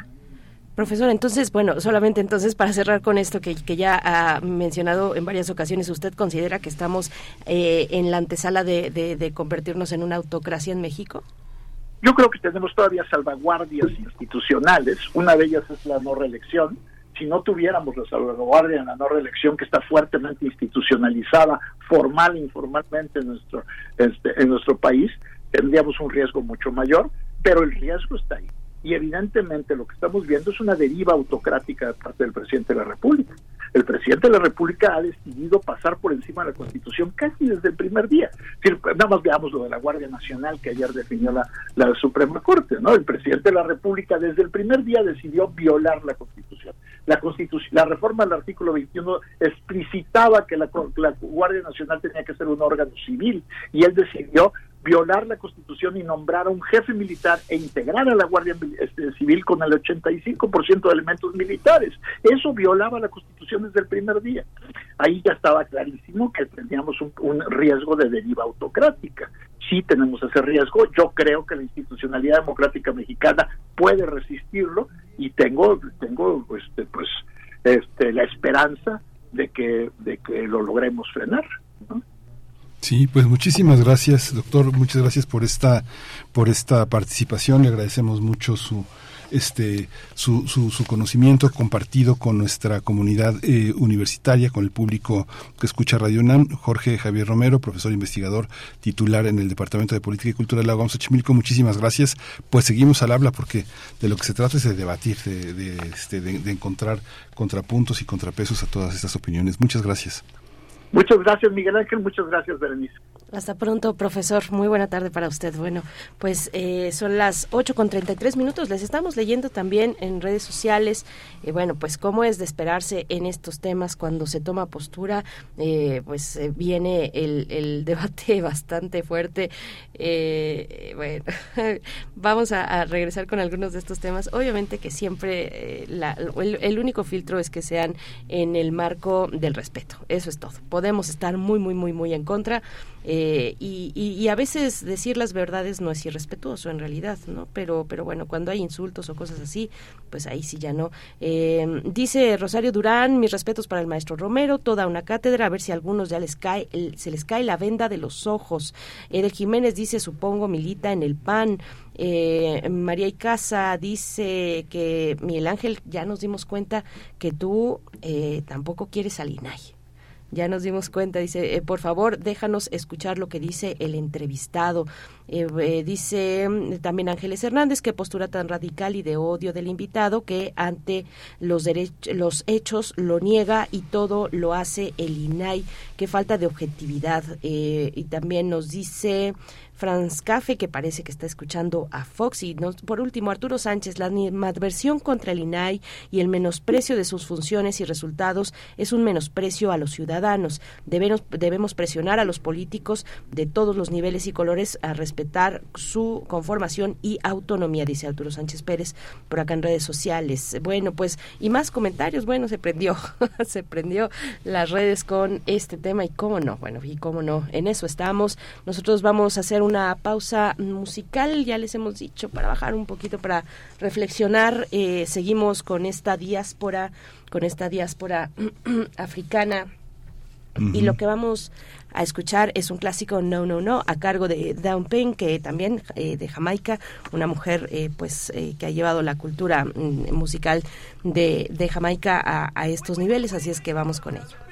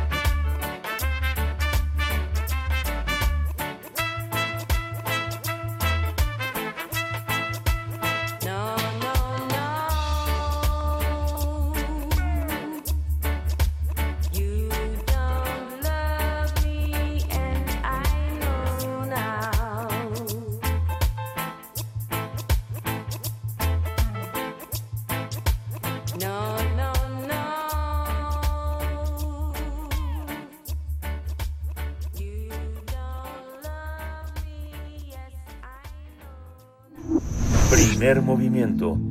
Hacemos comunidad con tus postales sonoras. Envíalas a primermovimientounam.gmail.com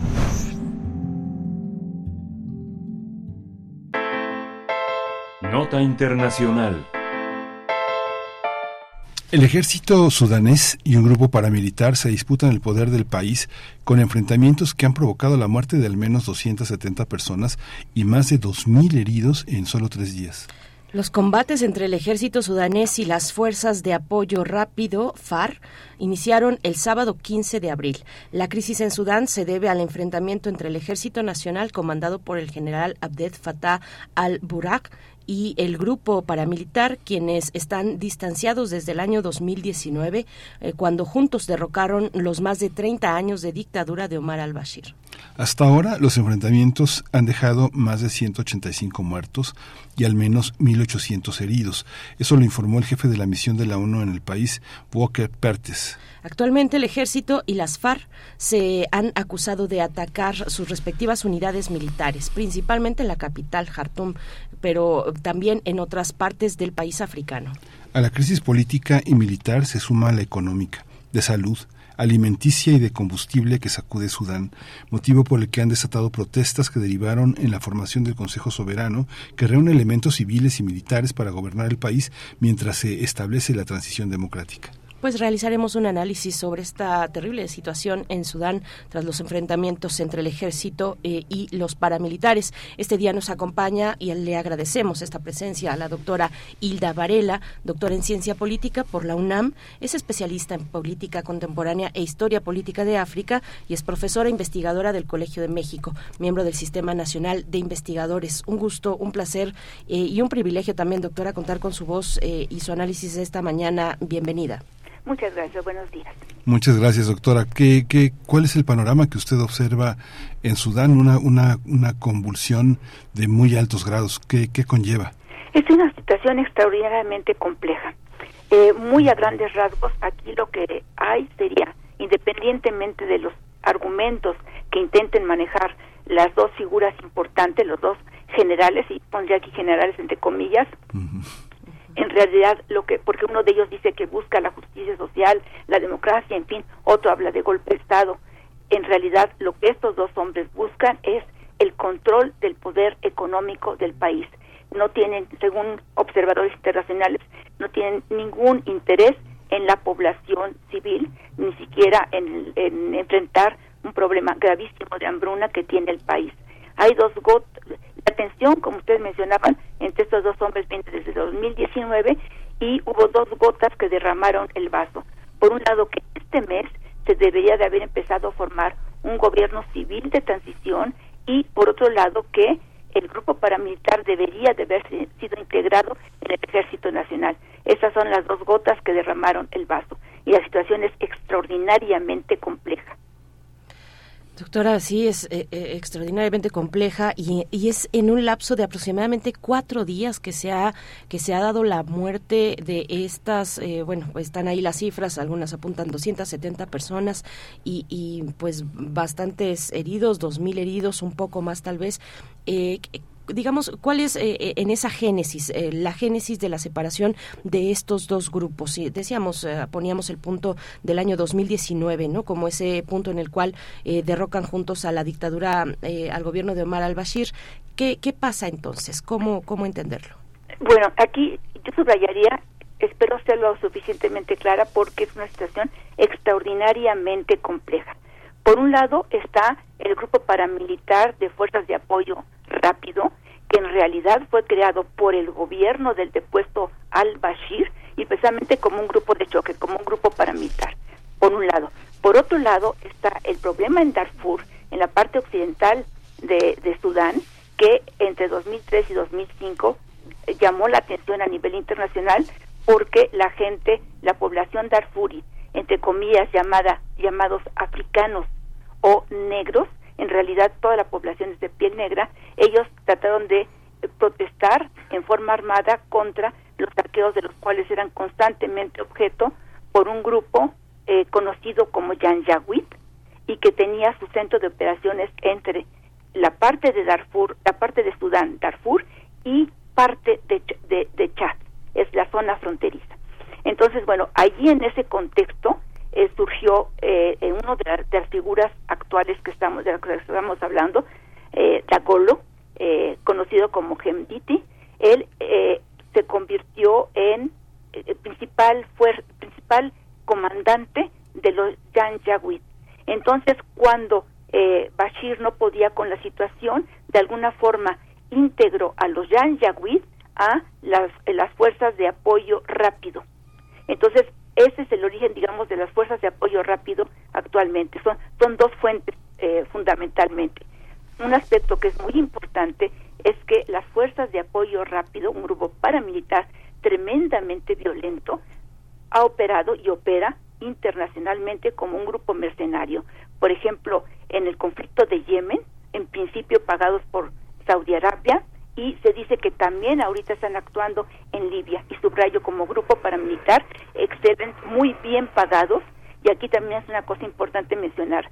Los enfrentamientos que hay en Sudán es son fuertemente eh, desde el punto de vista militar fuertemente armados eh, mientras que el grupo que está en el poder maneja fundamentalmente fuerzas aéreas el grupo de eh, fuerzas de apoyo rápido se despliega fundamentalmente a nivel eh, de la tierra, digamos, terrestre, por decirlo de alguna forma, y entonces, bueno, es una guerra que no es de baja intensidad, al contrario, es una guerra muy bien armada, con gente profesionales, y aquí, por ejemplo, yo agregaría una cosa, Gendit, que como dije, él es en realidad una persona de Darfur, pero de origen árabe, aquí no habría tiempo para explicar de qué quería decir de origen árabe, porque es muy complejo, es gente negra en realidad, bueno, él en realidad no tiene formación militar y él adquirió el título de general precisamente por su participación en los Janjaweed.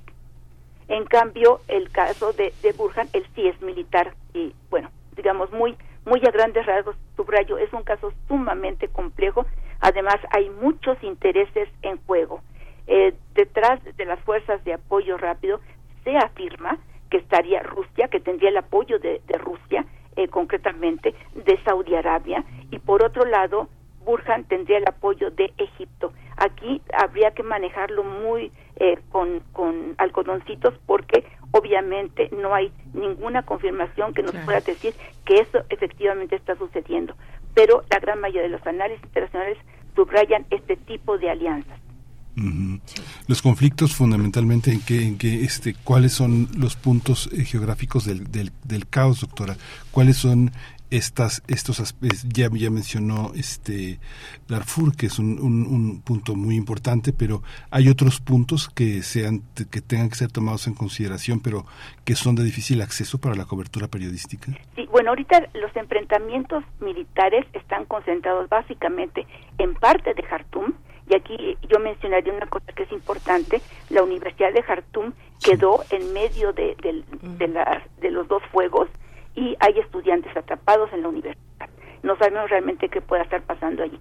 Por otro lado, también las, eh, los enfrentamientos militares se concentran en Darfur, pero es una caja explosiva, eh, Sudán.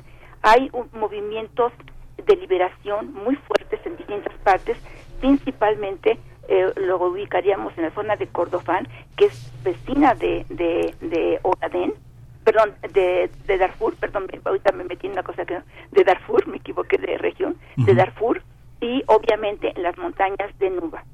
Entonces son zonas sumamente conflictivas, es gente que está en contra, históricamente ha estado en contra del gobierno central, que normalmente había estado en manos de gente del norte, y en este caso, por ejemplo, Hemdit, él está considerado como, eh, desde el punto de vista político, periférico al eh, control del, del, poder político porque él viene, es, subrayo, él viene de Darfur, pero de origen árabe. Sí, eh, doctora, a mí me gustaría que, nos orientara un poco también, digamos, en, un aspecto que puede ser más general, pero para darnos idea de, de, los impactos que puede tener una situación como esta. O, un momento, un proceso como el que ha vivido Sudán. No es una situación específica, sino el desarrollo de un proceso complejo y de, y de mayor alcance, pero que nos pueda comentar sobre la situación económica del Sudán, la situación que, que ha generado o devenido después de la, de la pandemia, por ejemplo, de los servicios de salud, de esos elementos que son esenciales para una eh, vida estable y de bienestar. Eh, ¿cómo, cómo, se, ¿Cómo se ve el, Sudán en, en ese sentido?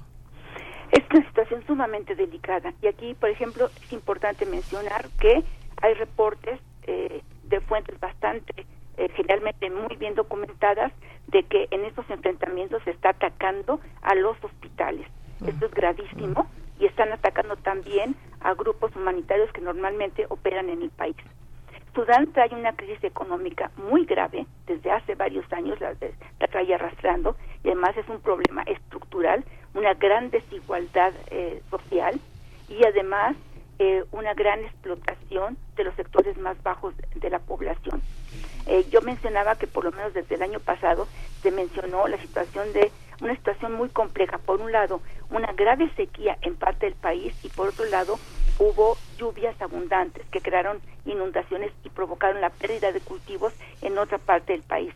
Y esto ante la falta de infraestructura, cuando llueve mucho, en lugar de que esa agua sirva precisamente para irrigar campos, lo único que provoca son inundaciones.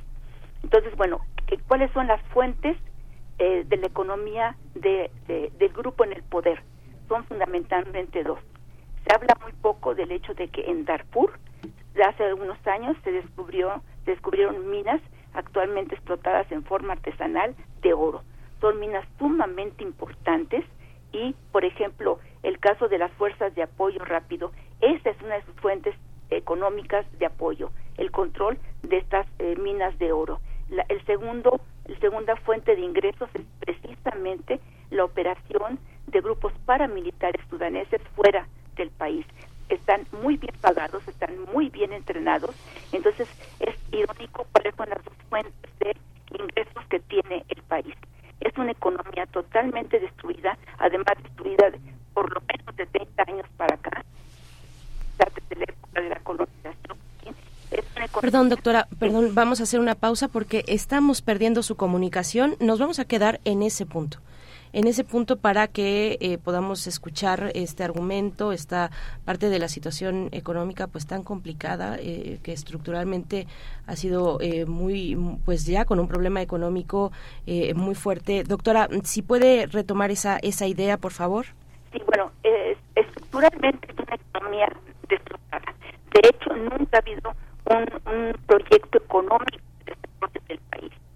Y además lo que yo mencionaba es que actualmente las dos grandes fuentes, aquí hay mucho dinero en juego, las dos grandes fuentes de, eh, de, riqueza del grupo en el poder son, por un lado, la explotación de las minas artesanales de oro que se encuentran en Darfur, y por otro lado, los ingresos que entran por el grupo mercenario de fuerzas de apoyo rápido que operan fuera del país y que están muy bien pagadas. Entonces es una ironía porque realmente no podríamos hablar de economía nacional, sino de estas dos fuentes fundamentales de abasto de la, de más que de la economía, del poder económico del grupo en el poder.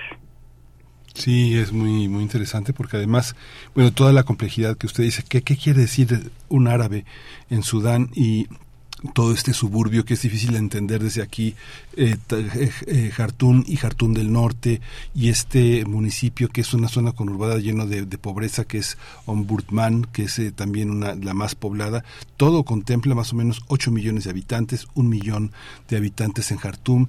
Todo este, todo este horizonte demográfico cómo funciona en estos momentos de violencia. Yo leí un, reportaje en el país muy interesante hace mucho tiempo que es el paraíso turístico pero sin turistas, ¿no? Es algo veniendo de una afluente tan hermosa, tan grande como el Nilo.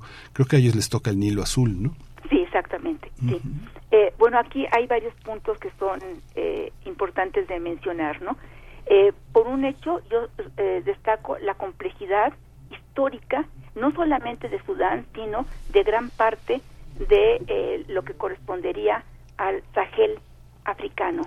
eh, cuando se, habla de gente, eh, por ejemplo, de gente de Darfur de origen árabe, esto nos remontaría a la historia cuando grupos, en principio cultivador, criadores, perdón, de camellos empezaron a penetrar al continente africano procedentes de la península arábiga, precisamente en busca de eh, nuevas tierras de pastizales para su, su ganado y empezaron, en principio eran grupos tanto de, de, creadores de camellos como de comerciantes que empezaron a penetrar y paulatinamente después del siglo VII empezaron a difundir por un lado el Islam, una forma, una vertiente específica del Islam, era gente que no tenía una formación docta en el Islam y por otro lado empezaron obviamente a eh, empezar a eh, contraer matrimonio con gente local. Entonces, por prestigio, ellos se reconocen como de origen árabe, haciendo la diferencia con la gente que de alguna forma no tiene esa eh, esa contribución, digamos, esa eh, que no contrajo matrimonio con gente de origen árabe y que son denominados como africanos o como eh, gente negra. Y subrayo, todos son en realidad personas de piel negra. Entonces, eh, es una cuestión de prestigio el reconocerse como, en este caso, árabes dentro de Sudán. Lo mismo podríamos ver en otra clase de, de, países, pero ahorita solamente me centro en Sudán. Es sobre todo una cuestión de prestigio. Aquí estamos hablando de una población mayoritariamente musulmana, aunque obviamente hay distintas vertientes del Islam. El problema, digamos, no está por allí, no está en cuanto a la confesión, en cuanto a la, a la vertiente religiosa, sino fundamentalmente es una lucha por el control del poder económico del país y en un momento dado por la acentuación de la explotación, por ejemplo, en el caso de, de Darfur, los pueblos darfuri considerados como africanos históricamente han sido, bueno, históricamente tuvo un momento de auge, sería muy fuerte meternos en ahorita en, en el periodo de, de, auge que tuvo de esplendor extraordinario, pero en los últimos siglos han sido históricamente explotados, marginalizados, ignorados y con la creación de este grupo de Janjaweed, que además esto involucra de alguna forma, aparte de, de, de es un grupo que opera en ambos, es, es exactamente el mismo grupo étnico que opera los, los, la gente de origen árabe, que opera en esta parte de Chad y en esta parte de Darfur, de Sudán. Entonces, es una situación extraordinariamente compleja para explicar quiénes son, eh, muchas veces, por ejemplo, para llamar a estos grupos árabes que penetraron en forma, eh, digamos, de pequeños grupos desde hace varios siglos, hay veces que se les da ciertos nombres por lo general solamente se les llama gente de origen árabe. No sé si de alguna forma estoy explicando, o sea, eh, es histórico, es, tiene, es gente que tiene siglos de vivir en la zona, que es sobre todo una cuestión de prestigio el denominarse como árabes locales y que hablan obviamente eh, el árabe. En el caso de Darfur hay pueblos locales que hablan sus propias lenguas, entonces generalmente eh, se habla de los pueblos darfurí o darfurianos y tienen sus propias lenguas, pero en general entienden el árabe. Entonces aquí el problema es fundamentalmente de prestigio social. Si se consideran, si se definen como árabes, se consideran como de un estatus superior. En cambio, cuando los ven como pueblos locales, los consideran inferiores. Pues doctora Hilda Varela, ojalá nos dé la oportunidad de volver más adelante otro día para dar seguimiento y, y con la esperanza, la expectativa de que se eh, reanude mínimamente la estructura que soporta a, a, las personas afectadas, a los heridos, que son miles, eh, bueno, con esta situación tan terrible que está atravesando Sudán. Le agradecemos mucho su tiempo, eh, su generosidad, doctora, muchas gracias. Un pequeñísimo comentario que se me quedó. A raíz de la pandemia que precisamente ustedes citaban, se incrementó la migración masiva de las zonas rurales hacia la ciudad. Y por eso ahorita uno de los puntos más vulnerables es esas aglomeraciones informales en, los suburbios de las de las ciudades y que es la gente que ahorita está siendo más afectada, perdón, eso era muy importante mencionarlo porque esto nos explica por un lado el grado de hambre que hay y los niveles de pobreza que se está alcanzando en Sudán. Pues importantísimo, importante fenómeno eh, interno de migración, doctora. Muchas gracias y de nuevo le reiteramos la invitación a volver con, con nosotros, eh, con la audiencia. Muchas gracias por ahora. Como siempre, un placer. Muy buen día. El nom Durman ha aumentado de, de 3 millones que había hace casi 8 años a 8 millones que hay hoy. es que qué situación, las imágenes son terribles terribles eh, que pues como ya es ahora eh, pues de, suponerse llegan rápidamente a las redes sociales. De verdad es terrible lo que está ocurriendo en, en Sudán, en este enfrentamiento entre el ejército sudanés y este grupo paramilitar de las FARC, las Fuerzas de Apoyo Rápido. Bueno, pues eh, hasta aquí la nota internacional porque ya tenemos el tiempo encima en realidad, el tiempo para el corte y para despedirnos de Radio Nicolaita. Muchas gracias. Hasta el día de mañana jueves nos volvemos a encontrar a las 8 de la mañana con ustedes en el 104.3. Mientras tanto seguimos aquí en Primer Movimiento en Radio UNAM. Vamos al corte. Encuentra la música de primer movimiento día a día en el Spotify de Radio UNAM y agréganos a tus favoritos.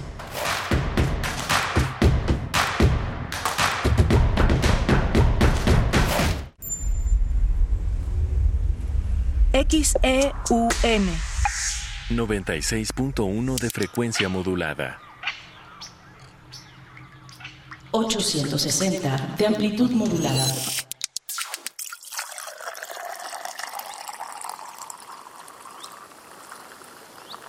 Radio UNAM. Experiencia sonora.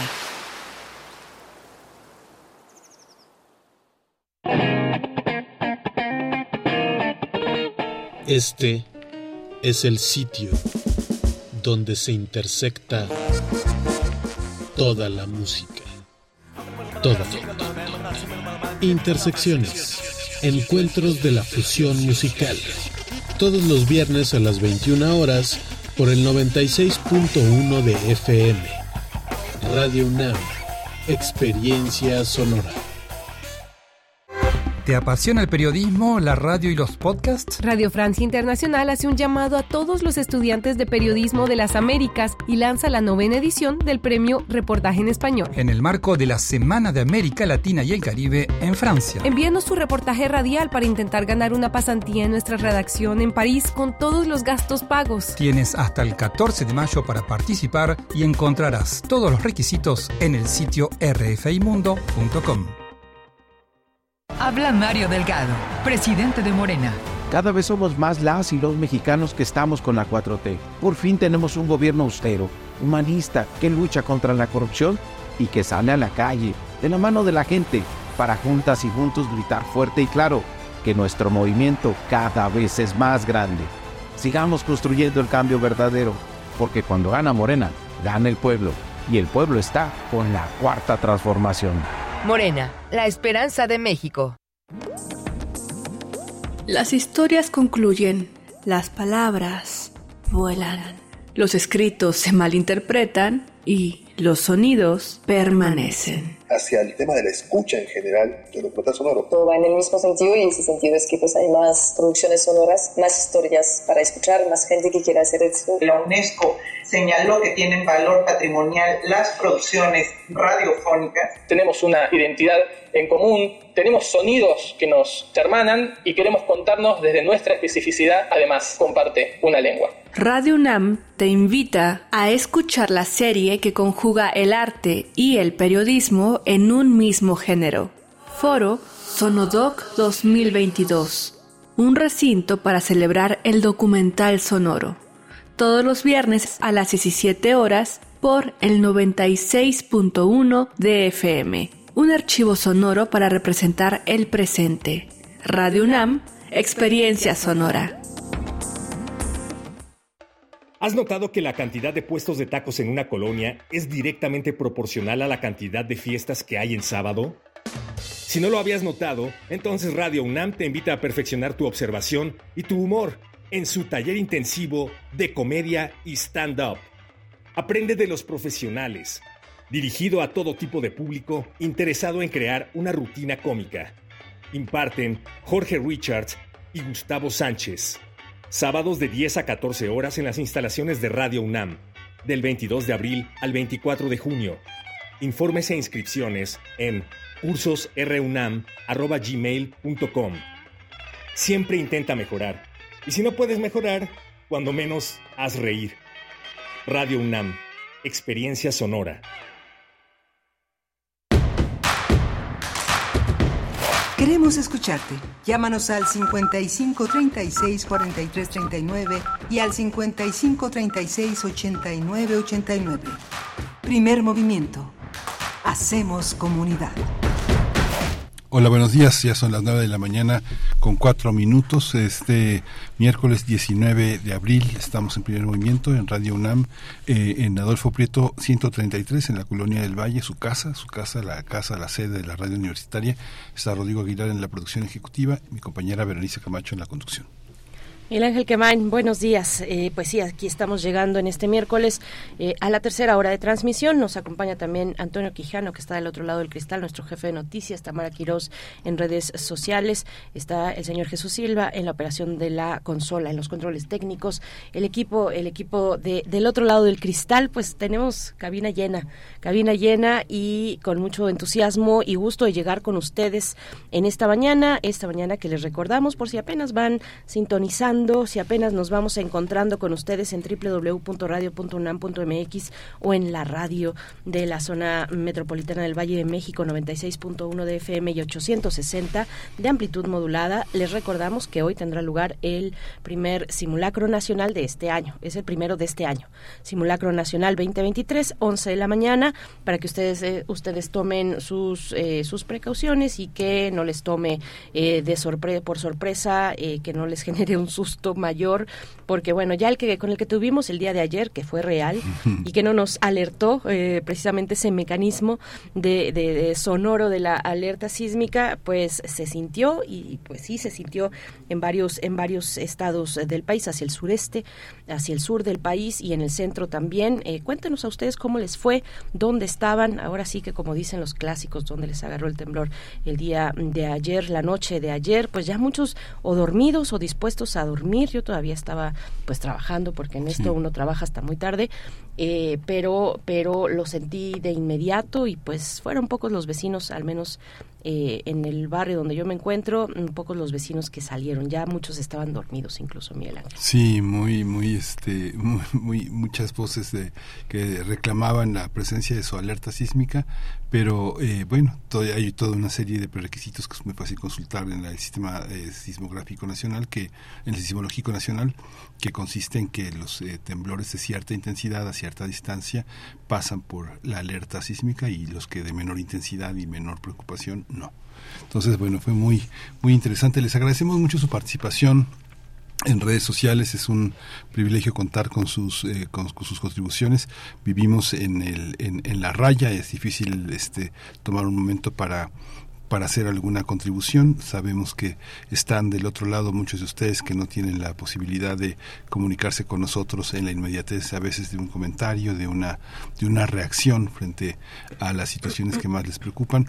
Tuvimos en la siguiente en la hora anterior el tema de el INAI, que es un tema que continuaremos, que trataremos de ofrecerles los puntos de vista eh, más más equilibrados más este eh, compartidos eh, tener versiones distintas de un, tema que es tan importante para la ciudadanía. Y el tema de Sudán yo recuerdo la doctora Hilda Varela la primera vez que la ley fue hace 40 años hace 40 años con, cuando publicó Nueva Imagen su libro del chat, una de las grandes mujeres en el Colegio de México, homenajeada en el contexto de mujeres investigadoras, porque no había tantas, fueron, fueron pocas, Clara Lida, este, muchas mujeres que han estado en el Colegio de México, pero no son muchas, son pocas en realidad para todas las que necesitamos en, al frente de todos estos proyectos, y una de ellas es Hilda Varela. ¿no? La verdad es que es un privilegio, es un privilegio que la doctora Hilda Varela eh, pues eh, tenga esa apertura, sea tan generosa con nosotros, porque además ella no es una, una, persona, una persona que, una especialista que suela estar en medios de comunicación, eh, más bien está replegada, digamos, en el espacio académico, haciendo esta labor muy importante, con un legado muy importante, y bueno, nosotros con, con, con la paciencia y con los deseos de que ella esté con nosotros, de que esté aquí con ustedes en realidad con ustedes, eh, pues poco a poco hemos ido eh, construyendo esa posibilidad, eh, ¿por qué no? Efectivamente, no todos los académicos, las académicas quieren o desean, y eso está muy bien, estar en medios de comunicación, pero es una, pues sí, es un privilegio. La verdad, los comentarios, el conocimiento que nos hace la doctora Hilda Varela, vale muchísimo la pena tomarlos en consideración porque son, son únicos, son, no, no es algo que, que ocurra cotidianamente a ese nivel cuando se habla de cuestiones internacionales y, y de cuestiones de África puntualmente en este caso. Así es que es un privilegio. Ahí está el podcast para que ustedes, si no escucharon, puedan regresar a él. Y voy a volver a la cuestión de la, en nuestra nota nacional sobre la cuestión del INAI, de nuestro invitado también. Les, les recordamos el profesor, el doctor Jorge Javier Romero, profesor investigador titular del Departamento de Política y Cultura de la UAM Xochimilco, eh, nos dice, pues, de nuevo, los, los comentarios muy divididos. Eh, Rosario Durán dice, me encantan los comentarios. Ah, bueno, ella está hablando de la maestra Hilda Varela. Dice, me encantan los comentarios de la maestra, los escucho después en podcast. También nos dice Débora, ahora sí con el tema del INAI, dice, excelente doctor, claro y contundente, argumentos de alguien que sabe de democracia, ya terminó la entrevista, ya puedes respirar, ya puede respirar quien en todo momento en P Movimiento defiende a este gobierno antidemocrático que nos oculta la información. Gracias, doctor Romero, mis respetos. Bueno, Miguel Ángel, creo que se está refiriendo a ti.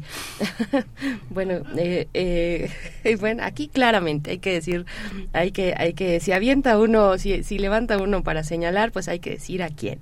Sí, es lo que pasa es que, digamos, es difícil defender, digamos, si pretenden que defendamos en estos micrófonos al gobierno de Fox, al gobierno de mm. Calderón con tanta corrupción, al gobierno de Peña Nieto divirtiéndose en España, eh, a sus aliados de los Lozoya, García Luna, pues no, no, no estoy en esa, en esa disposición de defender eso. Tampoco de defender la, este, la parte compleja que el gobierno federal ha, este, ha hecho para ocultar información esta idea de un presidente que piensa que todo el tiempo tiene la razón, pues es peligrosa. Creo que tiene que, este, tiene que tener un llamado este de la ciudadanía de la sociedad este a tener eh, más eh, una, una, escucha más activa más institucional más ciudadana y eso es muy importante. Este también está atado de manos con todos los candados de la simulación que han puesto sobre un gobierno que eh, ha tratado de romper esas inercias. La, la, palabra preferida, este, la palabra no sé si preferida, pero la más usada es simulación, fingimiento. Y yo creo que el fingimiento de la justicia, de la, de la, de la, de la equidad, ha sido el signo de identidad de los gobiernos que han dominado este siglo, ¿no? PAN y PRI. Sí, sí, claro. Eh, bueno, voy a continuar con los comentarios porque hay muchos ahí también en Facebook. Dice eh, José Luis Aquino, interesante entrevista, más que hacer más que hacer desaparecer al INAI, habría que trabajar en fortalecer. La transparencia nos beneficia a todos. Eh, bueno, y ahí van los los pues los comentarios, ¿no? Este, bueno, totalmente, a veces diametralmente opuestos. Qué, qué, qué, qué, fenómeno tan interesante estamos, estamos viviendo eh, en, en, este, en estos momentos políticos. En México complicado también, complicado y con unos eh, unas oscuridades que, que, son muy lamentables también. No, no, no quiero ponerlo a, burla y nada más eh, en ese sentido, a chacota y demás, pero sí es muy interesante verlo como, como fenómeno de, de, un debate público, lo que estamos viendo con cada, con cada con cada uno de los temas que se nos presentan en la realidad nacional, a favor o en contra, pero mm, pues ahí, ahí parece, parece que está la cuestión. Yo sé que hay puntos eh, no por mediocres o tibios, sino eh, pues porque pueden estar en otro, en otro, eh, en otro punto, digamos, de la discusión política y es válido porque existe, porque existe además porque no solamente hay blancos y negros, sino hay una gradación, una gradación eh, de grises, una escala de grises también muy interesante. Pero bueno, nada más con esto voy a cerrar porque es bien complicado que R. Guillermo nos eche una flor.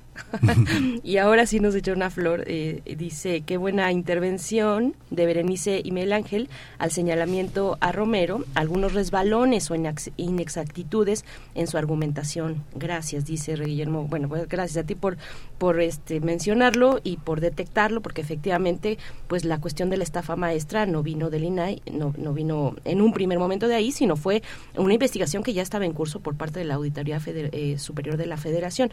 Esa fue una la otra es la cuestión de que ahora el caso que está sobre el secretario de la de la Sedena eh, eh, Luis Crescencio Sandoval eh, esta investigación reciente sobre los viajes, supuestos viajes a distintas ciudades del mundo. Esa investigación, mm, su, la base, la base, la fuente, digamos, es Guacamaya Leaks. Eso, para tenerlo claro, no es, no es el INAI tampoco. Entonces, bueno, pues en, esas, en eso nos quedamos para ir ya con la poesía necesaria. Vamos a la poesía.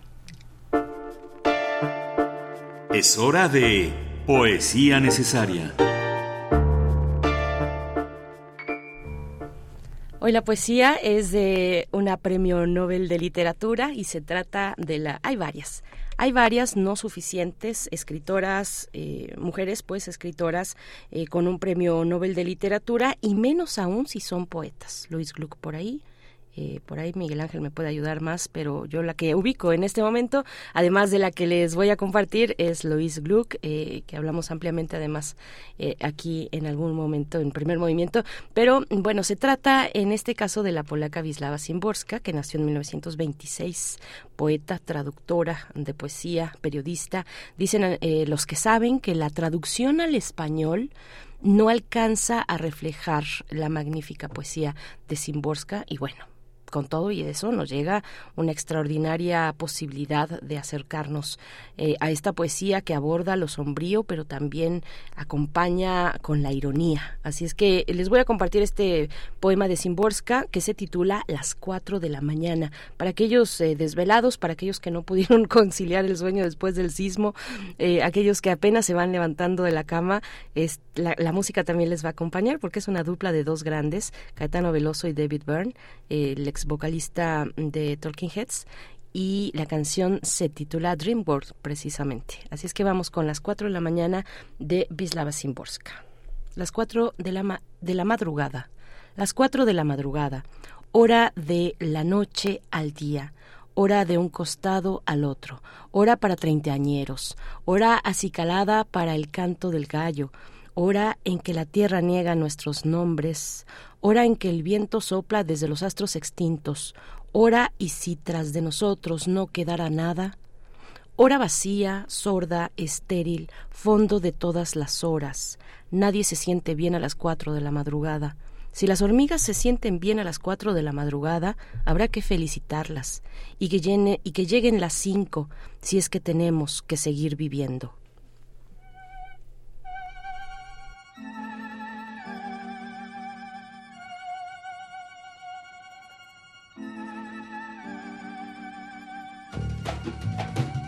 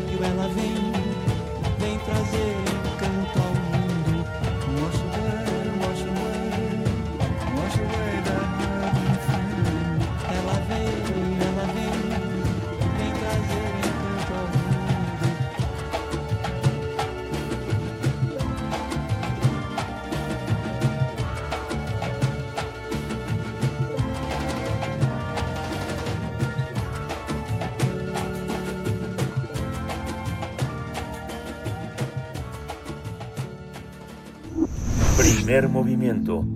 Hacemos comunidad con tus postales sonoras. Envíalas a primermovimientounam.gmail.com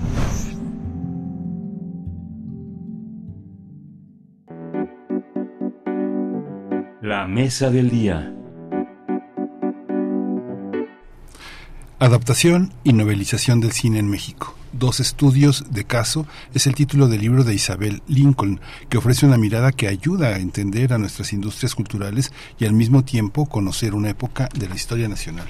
Para ello, la autora recurre a dos estudios de caso esenciales. Se trata de la película Doña Bárbara de 1943, dirigida por Fernando de Fuentes y adaptada en la eh, de la novela homónima del escritor venezolano Rómulo Gallegos, publicada en 1929. El otro caso es el de la novela semanal cinematográfica, una revista ilustrada, una publicación periódica que contenía la narración de cintas hollywoodenses mexicanas y de otras nacionalidades. Pues vamos a conversar sobre esta publicación, sobre este libro, y nos acompaña su autora, Isabel Lincoln Strange Resendiz, doctora en Ciencias Políticas y Sociales por la UNAM y profesora del Seminario de Investigación en Comunicación y Mercadotecnia 2 del doctorado en Comunicación y Mercadotecnia Estratégica de la Facultad de Comunicación de la Universidad Anáhuac de México. Muchas gracias, eh, profesora Isabel eh, Lincoln, gracias por estar esta mañana. Bienvenida, bienvenida con, con este material eh, muy interesante, o esperamos que así lo sea para la audiencia. ¿Cómo estás? Buenos días, Berenice. Pues muy bien, gracias, gracias por la invitación. Y pues muy contenta con la publicación del libro. La verdad es que fue una larga investigación que vio, eh, dio sus primeros pasos dentro de la Universidad Nacional Autónoma de México y que encontró la luz eh, de manera afortunada en la Universidad de Aguac, México. Y eh, gracias también a la- al apoyo de la editorial Gerisa. Eh, Pues sí, se trata de una investigación que realicé en la Biblioteca Nacional y en la hemeroteca de la Biblioteca Central de la Universidad Nacional durante varios años, precisamente relacionada con dos fenómenos de nuestra cultura nacional que son la adaptación, la adaptación de la literatura a la cinematografía nacional y la novelización, que es el fenómeno inverso, ¿sí? es llevar la obra cinematográfica a un texto literario que se lee de manera de manera cotidiana y pues este es el libro que estamos presentando y que se presentará este 13 de mayo en la Feria del Libro de León en Guanajuato. Sí, es un trabajo muy muy exhaustivo con muchos años, pero además que tiene una, una, una estructura documental, bibliográfica, hemerográfica de un orden muy, este, digamos que pensando como la historia del cine, sumamente incluyente y sumamente sacrificada en términos de poner en manos del lector un documento en papel de una enorme, de una enorme trascendencia como el índice, como el índice de la, de la revista, de la, de la novela semanal cinematográfica, la revista ilustrada, y pues una bibliografía. Cuéntenos, eh, eh, Isabel, cómo está, cómo está concebida toda la estructura del libro. Hay una, hay una parte de una, una enorme posibilidad de realizar información eh, de investigación cualitativa del más alto nivel sobre un tema cultural que generalmente no se suelen observar. De este, eh, una, una investigación de esta envergadura para temas de cultura es algo muy extraño de observar, ¿no? Sí, Miguel Ángel, sí, eh, o sea, eh, me parecía a mí un fenómeno importante de rescatar, ¿no? Para comprendernos a, a nosotros mismos como mexicanos, para comprender las relaciones que establecemos con los fenómenos del entretenimiento y, y- y de la cultura contemporánea, ¿no? Vivimos en un contexto en el que estamos inmersos en los contenidos audiovisuales en todos los sentidos. Y en, en aquella época no estábamos tan ajenos, ¿no? La gente en México asistía a las salas cinematográficas, iba a ver películas, eh, y en ocasiones querían revivir el, el, el- el fenómeno de la asistencia al, al filme a través de estas revistas semanales cinematográficas, que lo que hacían era narrar nuevamente la, la película, ¿no? O sea, desde la primera página se les decía a los lectores qué película se iba a leer, ¿no? Porque era una breve narración literaria de la película, quién la producía, qué actores salían en la, en la película, lo que de alguna manera pues condicionaba al espectador para que siguiera al personaje a partir del actor que representaba ese personaje y pues vería esa narración literaria eh, en unas aproximadamente 40, 50 páginas en donde se contaba la película, tenía fotogramas al centro de la película, de la revista, perdón, y este pues otras secciones como noticieros, este, eh, secciones de entretenimiento y demás, ¿no? Era un fenómeno que yo quería recuperar precisamente porque está olvidado, ¿no? Está en las, en las bibliotecas, obviamente, son documentos que se pueden conseguir en librerías de viejo, ahora este, con este uso que tenemos del internet y demás, pues los podemos comprar este, por internet, pero teníamos que recuperarlo, ¿no? Entonces me di a la tarea de manera muy exclusiva, la verdad, de pues ir a la biblioteca, este, a veces con mis alumnos de la UNAM que me acompañaban y este, me ayudaban a hacer la investigación y este, uno abría la revista, otro le dictaba y íbamos haciendo toda la recuperación de los documentos eh, con el afán precisamente de no perder una parte importante de nuestra historia sociocultural. Y eh, en la primera parte del libro, que es el, fenómeno de la adaptación, te quería analizar precisamente este, este filme que ya mencionó Berenice, que es Doña Bárbara, dirigido por Fernando de Fuentes, este, estrenado en 1943 y basado en la novela de Rómulo Gallegos, que fue un bestseller en su tiempo, que se había publicado en 1929, pero que había tenido éxito en toda América Latina, en el mundo iberoamericano, lo voy a decir así, porque la revista, se- el, perdón, el libro se publica en, en, en España y que pues ya se había convertido en un bestseller y que es llevado a la pantalla grande, ¿no? Ahora vemos estos fenómenos y nos parecen extraordinarios, pero la realidad es que, que México tenía una, una importante industria cultural y del entretenimiento vinculada con la literatura y con el cine, ¿no? Que es lo que hemos reflejado en estos, en estos dos estudios de casos que yo retomé. Isabel, qué, qué interesante y sobre todo qué emocionante escuchar eh, este tipo de materiales, de fuentes a los que, que, que buscaste en tu investigación, a los que estuviste expuesta, que no los tenemos actualmente pues aquí eh, frescos y a la mano, pero hay otros que sí, que se quedan en la memoria, que forman parte de muchas cosas para los mexicanos y, y para y para Latinoamérica también, ¿no? Porque porque también hay una cuestión ahí de, de, de, una industria cultural audiovisual que se exporta eh, ya a, tra eh, a través de la televisión, ¿no? Y, y, que, y que a veces nos hermana además. Pero, pero bueno, vuelvo al, a la cuestión de la adaptación con Doña Bárbara. ¿Por qué Doña Bárbara? O sea, estamos entendiendo que el primer criterio tuyo es la adaptación, es decir, que exista un material previo, ya sea cinematográfico o en este caso literario con Doña Bárbara, que después ya viene la película en 1943.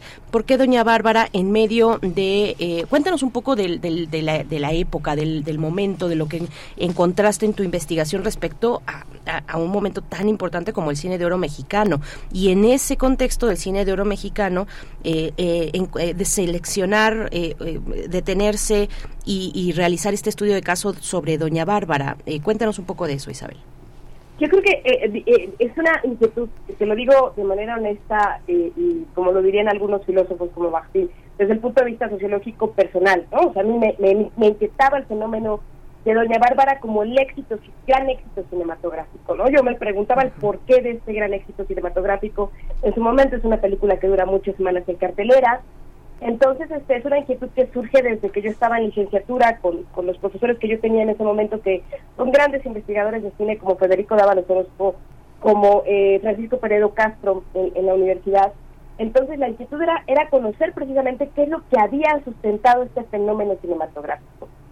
Eh, y pues me regreso a la literatura, ¿no? Eh, eh, la novela de Rómulo Gallegos es una, una obra que pertenece al, al criollismo este latinoamericano, ¿no? Es una novela de la tierra en donde vemos expuesta esta lucha entre la civilización y la barbarie y que se había convertido en un bestseller y observo que hay un fenómeno eh, cultural y de entretenimiento que va a marcar a América Latina, ¿no? Este, pensemos en el fenómeno que fue en ese momento eh, lo que el viento se llevó de la novela de Margaret Mitchell, que dicen que este, leen a los investigadores de cine que la gente compraba la novela y quería ver la, la, película en la pantalla. Un fenómeno similar sucedió con Doña Bárbara y a veces no volteamos a, a ver estos fenómenos, ¿no? Eh, hay autores de, de, investigación literaria que dicen que la novela se publicó incluso, o sea, hubo, hubo ediciones que salieron incluso sin la autorización de Rómulo Gallegos, que este es un fenómeno interesante. Eh, nos tenemos que ubicar en el contexto para observar qué es lo que está sucediendo en torno a un fenómeno del entretenimiento, ¿no? En este sentido, el cine permitía, eh, pues, observar a estos personajes en la pantalla grande. Además, daba acceso a un público que probablemente, pues, no te, no podía leer la novela o no, no, este, tenía la capacidad, porque, pues, eh, pensemos en un México que todavía sufre eh, rezagos en cuanto a la educación, que probablemente ni siquiera conocían la novela, ¿no? Pero llegan a conocer este personaje simbólico, arquetípico, que va a ser Doña Bárbara, interpretada por María Félix. O sea, lo que yo comento en el libro y, y, en gran sentido, eh, eh, en, gran medida, a partir de la investigación de Emilio García Riera, que hace él sobre Fernando de Fuentes, no específicamente sobre Doña Bárbara, pero que a mí me llevó a buscar otras vías, es eh, qué es lo que pasa en el contexto que se reúnen estos realizadores y dicen, bueno, vamos a hacer Doña Bárbara, ¿qué intelectuales de la época participan? Fernando de Fuentes como director, Rómulo, el mismo Rómulo Gallegos viene a México, dicen que conoce a María Félix, ¿no? Nos relata, me parece, este Salvador Elizondo en una de las entrevistas, conoce a María Félix y se convence de que esa es la actriz que tiene que interpretar a ese, a ese personaje simbólico, ¿no? Que ya tenía un impacto en América Latina y pues lo que implica esta conjunción de, intelectuales, de artistas en nuestro país, que va a dar eh, lugar a este éxito cinematográfico que trasciende hasta, hasta la época contemporánea. O sea, nosotros vemos imágenes de eh, la vida de María Félix, o de esta serie de televisión que lleva la, la, vida de María Félix a, la pantalla chica, pues la vemos en su atuendo de Doña Bárbara de Fernando Fuentes, ¿no? Entonces hay un impacto de este personaje simbólico cinematográfico a la vida contemporánea, sin lugar a dudas, que va a marcar además a la figura de María Félix, este, pues toda su vida, ¿no? Sí, es una es una parte también muy interesante porque es una es un periodo del cine mexicano que conocemos de oídas, como bien dices, a, través de los testimonios de Salvador Elizondo, que su padre era productor, que este del propio García Ponce, eh, de ve uno el interés de Carlos Fuentes eh, eh, por por ser guionista y por tener esa por recuperar ese aliento, ¿no? También pensando en Buñuel. Ahora, toda esta parte también permite valorar eh, la fuerza del periodismo cultural y de esa y de esa de esa capacidad de vincular la prensa cultural con que no era como que no era conocida como prensa cultural desde luego con el, la, la, propia producción cinematográfica, su realización y su exhibición. El prólogo que te hace Francisco Peredo Castro que es uno de nuestros grandes maestros en la universidad, quien pueda consultar el repositorio Tesis UNAM se dará cuenta de la cantidad de trabajos tan iluminadores que ha dirigido Francisco Peredo Castro. Es un apunte porque él prologa tu libro, da cuenta de toda esta parte. Un poco que nos comentes eh, también citas prolijamente a uno de nuestros grandes maestros que es Jorge Ayala Blanco. Es algo también muy significativo, muy importante. Generalmente es una figura que está entre los claroscuros. Un poco que hables de, de esta relación entre el periodismo cultural y la realización cinematográfica, Isabel. Sí, eh, eh, como tú bien dices, yo creo que no, no se había identificado que se trataba de un periodismo cultural. En el caso de este, este documento que yo recuperé, que eh, te, voy a ser sincera, Miguel Ángel, todavía no lo acabo de revisar.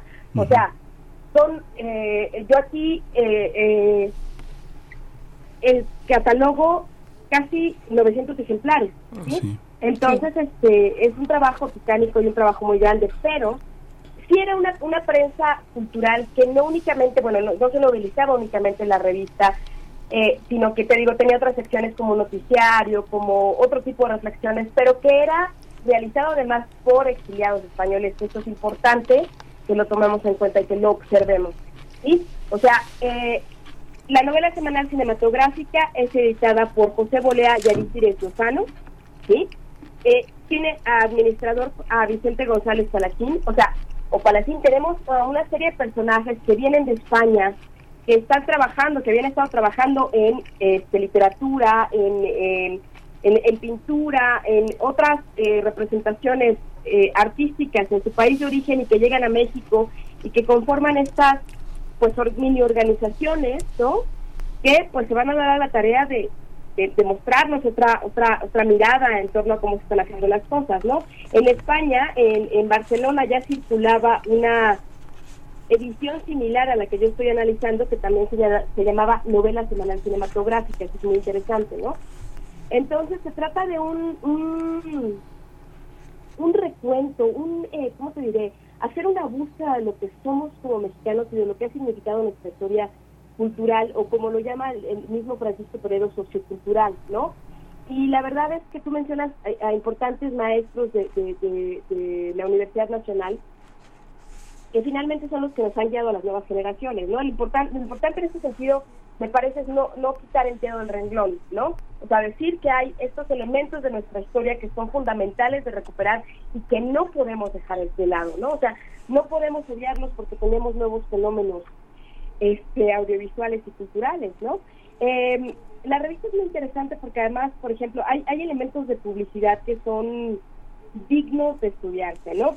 Gran parte de la publicidad de la revista está dedicada a mujeres, trae maquillajes, trae este, polvos para el rostro, en fin, y eh, se complementaba con la parte del noticiero en donde se promocionaban esos, esos maquillajes, esos perfumes, se habla de la forma de vida, se invita a las mujeres, por ejemplo, a tomar, este, a comprar bebidas alcohólicas o vinos franca, ¿no?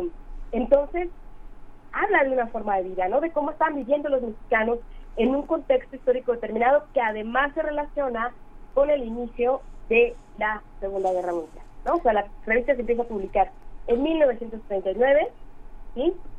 Y eh, termina su, su, su, vida en 1957, según lo que pude rastrear. No sé si hay números posteriores, porque la verdad es que ya no están en la, en la hemeroteca y yo no los pude localizar. Eh, pero eh, corre a la par de la, de la de la Segunda Guerra Mundial. Gran parte de los números están dedicados a temas, a películas sobre la guerra, ¿no? La guerra está presente en estos noticiarios que se, que se exponen en la revista. En fin, es un producto cultural completo que merece la pena nuestra revisión, nuestro análisis, nuestra, o sea, que lo recuperemos, ¿no? Mi, mi, intención era muy ambiciosa en un principio, o sea, mi intención como investigadora era, los voy a escanear todos y voy a, este, a recuperarlos todos porque no quiero que se pierdan, ¿no? Para una necesidad, como les digo, personal pero pues me di cuenta de que el trabajo es titánico y que es, difícil de completarlo, ¿no? Y más estando sola. Claro. Eh, Isabel, y, nos da cuenta este, este, a ver, estamos hablando de que en este libro tuyo que se titula Adaptación y novelización en el cine en México, de 1939 a 1955, estás abordando dos estudios de caso. El primero es el de Doña Bárbara y el segundo, del que estás, del que acabas de hacer tu comentario, es el de la novela semanal cinematográfica, donde tú en un anexo al final haces una vaya, es que haces una base de datos, una recopilación de esta, de este semanario, de esta novela semanal eh, cinematográfica, revista ilustrada, y pones aquí, eh, bueno, una, una ficha, ¿no? Que es el título eh, de, de, ese número, la fecha en la que se publica, la compañía productora del el material cinematográfico del cual se está abordando, se está hablando en ese número. Eh, y la fecha de, de, estreno en México de esa película.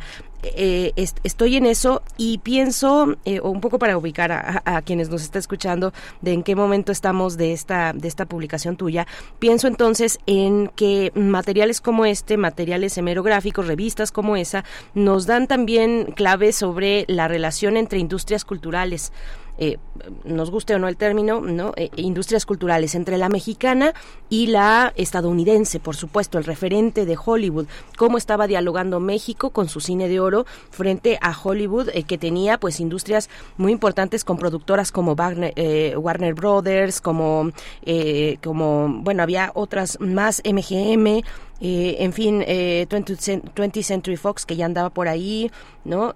háblanos un poquito de esa parte. Sí, claro. Me interesaba también recuperar esta, eh, observar lo que sucede en México en torno a las industrias culturales y del entretenimiento, ¿no? Y sí lo menciono en el libro. Eh, hice el índice precisamente en este sentido porque eh, me parece fundamental que los lectores observen este fenómeno de mercantilización de la cultura en el que se estrenaba la película pero el mismo día salía la novela, ¿no? O una semana antes salía la novela del estreno de la película para que la gente tuviera la novela y supiera qué es que va a pasar en la película. O una semana después para que se complementara ahí el fenómeno este, del mercado de las industrias culturales, que es, fundamental observarlo, ¿no?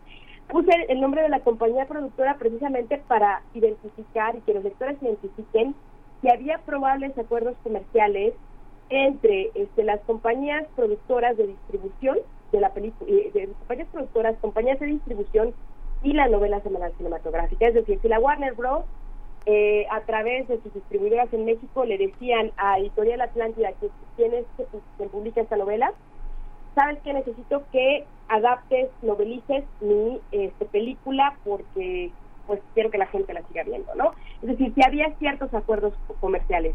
Por eso puse la fecha eh, de publicación de la revista y la fecha de estreno de la película en México, porque nos permite identificar si la película se publicaba, perdón, si la novela se publicaba el mismo día del estreno de la película, lo que te digo, nos permite observar ciertos fenómenos de cómo se manejaba la industria, es decir, los editores probablemente tenían acceso previo al estreno de la película en México al filme y obviamente a algunos de los fotogramas porque los fotogramas están incluidos en la novela.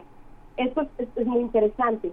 Entonces sí habla de una industria cultural. Yo te decía hace, bueno, les decía a los dos hace ratito que la novela es un eh, es un todo, ¿no? Es un todo este esférico en ese sentido, porque trae la novelización, trae este comerciales eh, que se relacionan con la industria cinematográfica, perfumes, maquillajes, vienen bebidas de refresco, cigarrillos, bebidas alcohólicas, cervezas, se complementa con el noticiario, con el noticiero, se, se promocionan otras publicaciones de la editorial Atlántica, Atlántida, perdón, o de la editorial Leyenda, que eran quienes pues estaban asociadas para publicar este número, pero que ya son literarias, ¿no? Es decir, usted quiere leer eh, eh, la novela de Margaret Mitchell, Lo que el viento se llevó, nosotros la estamos publicando en Editorial Leyenda y le cuesta tanto y se la enviamos a su domicilio junto con otros tres ejemplares de la revista, ¿sí? Entonces se habla de una industria cultural, que es lo que estábamos haciendo los mexicanos, ¿no?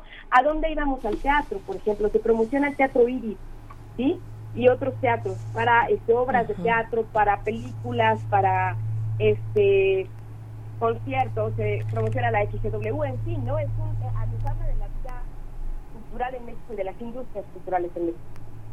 Sí, es muy interesante porque, bueno, ahora que mencionas todo esto, una novela, la, la, la llegada de José Bolea, que fundó esta revista en 39, pero que ya, ya estaba eh, en México como esperando y apoyando este otro editor, que, que, apoyó también con acciones en la editorial Atlántida, que era Vicente González Palacín, y que generaron también una, que forma parte este, este, esta contribución que haces a contar la historia del exilio español en México, pero no solo la del exilio, sino de un conjunto de españoles, este, vascos, gallegos, este, madrileños, catalanes, que llegaron a México en la década de los 20 y que apoyaron mucho a los españoles que llegaron también a México a comprar sus cosas, su invertir en, en, aspectos fundamentalmente culturales y editoriales. Fue una, una, un periodo muy, muy interesante que, que es, que es el inicio de la, de la, primera mitad del siglo XX.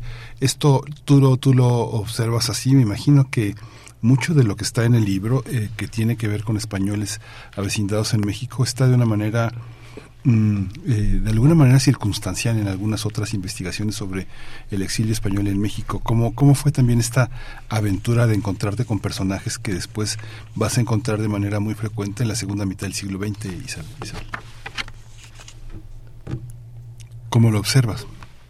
Sí, eh, hay poca información sobre José Bolea, ¿no? En, realidad necesitamos observar este fenómeno, como, como les estoy diciendo. Eh, fue un escritor tardío en nuestro país, un escritor que em, pues publicó sus primeras novelas hacia la década de los 50, cuando ya estaba en edad avanzada y es reconocido por la crítica literaria como un escritor tardío, me parece que tiene dos novelas.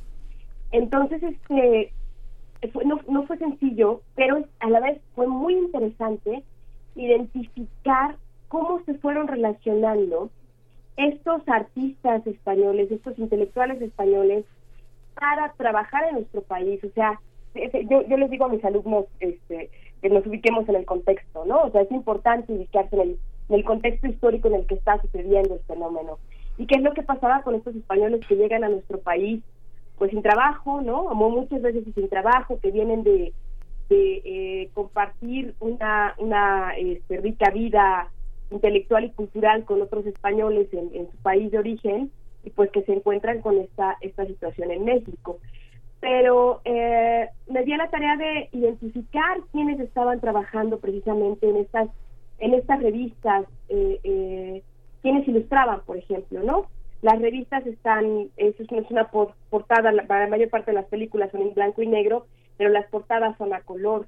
Algunas de las eh, de la, algunas de, las, de la publicidad que se hace dentro de las revistas a color y esta publicidad era este pues realizada por eh, emigrantes españoles, ¿no? Que esto es importante que lo que lo observemos y que estaban además eh, ilustrando ciertos carteles del cine mexicano, como Carlos Ruano, por ejemplo, eh, que hizo el cartel para Sangre y Arena, que fue una película de 1941, eh, José Renaud, o, eh, o eh, que también estaba ilustrando ciertos, pues, carteles de la industria cinematográfica y que pues estaban a la vez haciendo la ilustración de las publicaciones de la editorial eh, eh, leyenda y de la revista. Entonces me parece un fenómeno extraordinario. Falta en ese sentido, me parece que podríamos, o sea, estamos encaminados, ¿no? O sea, eh, hablaba hace un momento con Berenice sobre, sobre el índice. El índice puede servir a cualquier otro investigador que quiera retomar el paso conmigo, ¿no? Porque es un documento muy, muy amplio que implica la participación de varios intelectuales, que nos permite observar, por ejemplo, la caída a la vez de este fenómeno cultural que es el de la novelización y que va a dar paso a lo que van a ser, pues, probablemente eh, el libro vaquero y otro tipo de publicaciones, ¿no? Porque la novelización pasa de la narración literaria, las siguientes que se hacen, eh, otras ediciones que salen como Estrellita, que era también una, una novela de cine, que ya más bien era una historieta de cine, ¿no? Porque traía los, los fotogramas, algunas algunos este, cuadros eh, caricaturizados con globos de diálogos, pues van a dar lugar a lo que vamos a conocer como estas novelas como Libro Vaquero y otras, ¿no? Claro, sí. Estos textos. Entonces también nos habla de, un cambio en, la vida cultural de México, porque yo lo que menciono aquí en el libro es que probablemente el surgimiento de la televisión pues llevó a que la gente se olvidara un poquito de las revistas de las revistas culturales, ¿no? De las revistas semanales.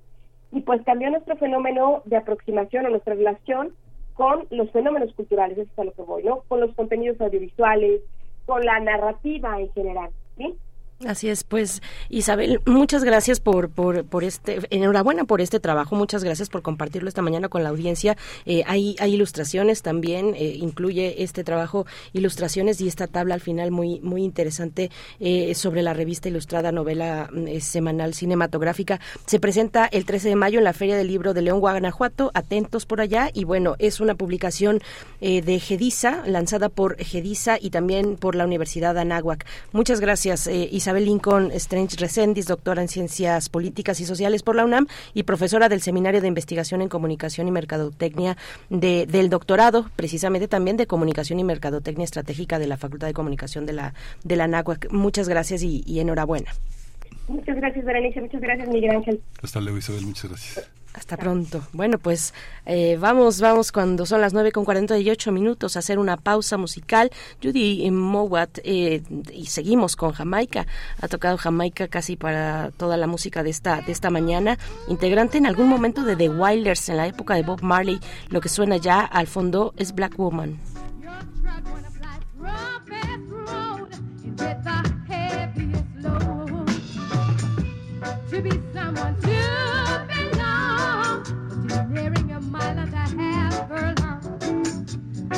give up now. Pray for strength now. For you I dedicate my song. Da da da da da da da da da da da. We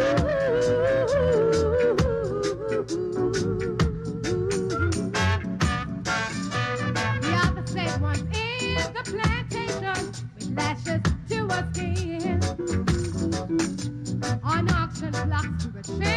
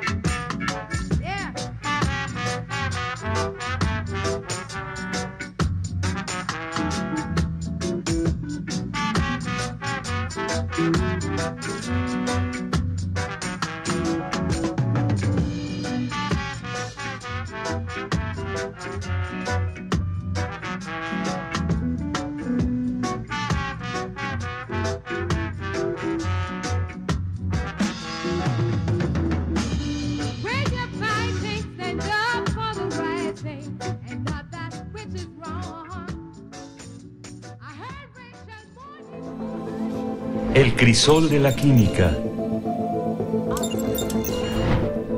¿Ustedes saben cuál es el poder blanqueador del fuego? Hablaremos de ello y del asbesto esta mañana con el doctor Plinio Sosa, académico de la Facultad de Química. Está ahí de tiempo completo y dedicado a la docencia y a la divulgación de esta ciencia, la química, a la que le hace un homenaje cada, cada ocho días en miércoles. Doctor Plinio Sosa, bienvenido como siempre. ¿Cómo estás? Bere, buenos días, muy bien, gracias. Miguel Ángel, buen Doctor, día. buenos días. Sí, el asbesto es un mineral fibroso compuesto de silicatos. La principal característica del asbesto es que consiste en fibras largas, resistentes y flexibles que fácilmente pueden separarse y entrelazarse, aun siendo un mineral.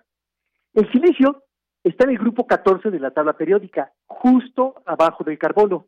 Por eso, al igual que el carbono, tiene la capacidad de establecer cuatro enlaces con sus vecinos.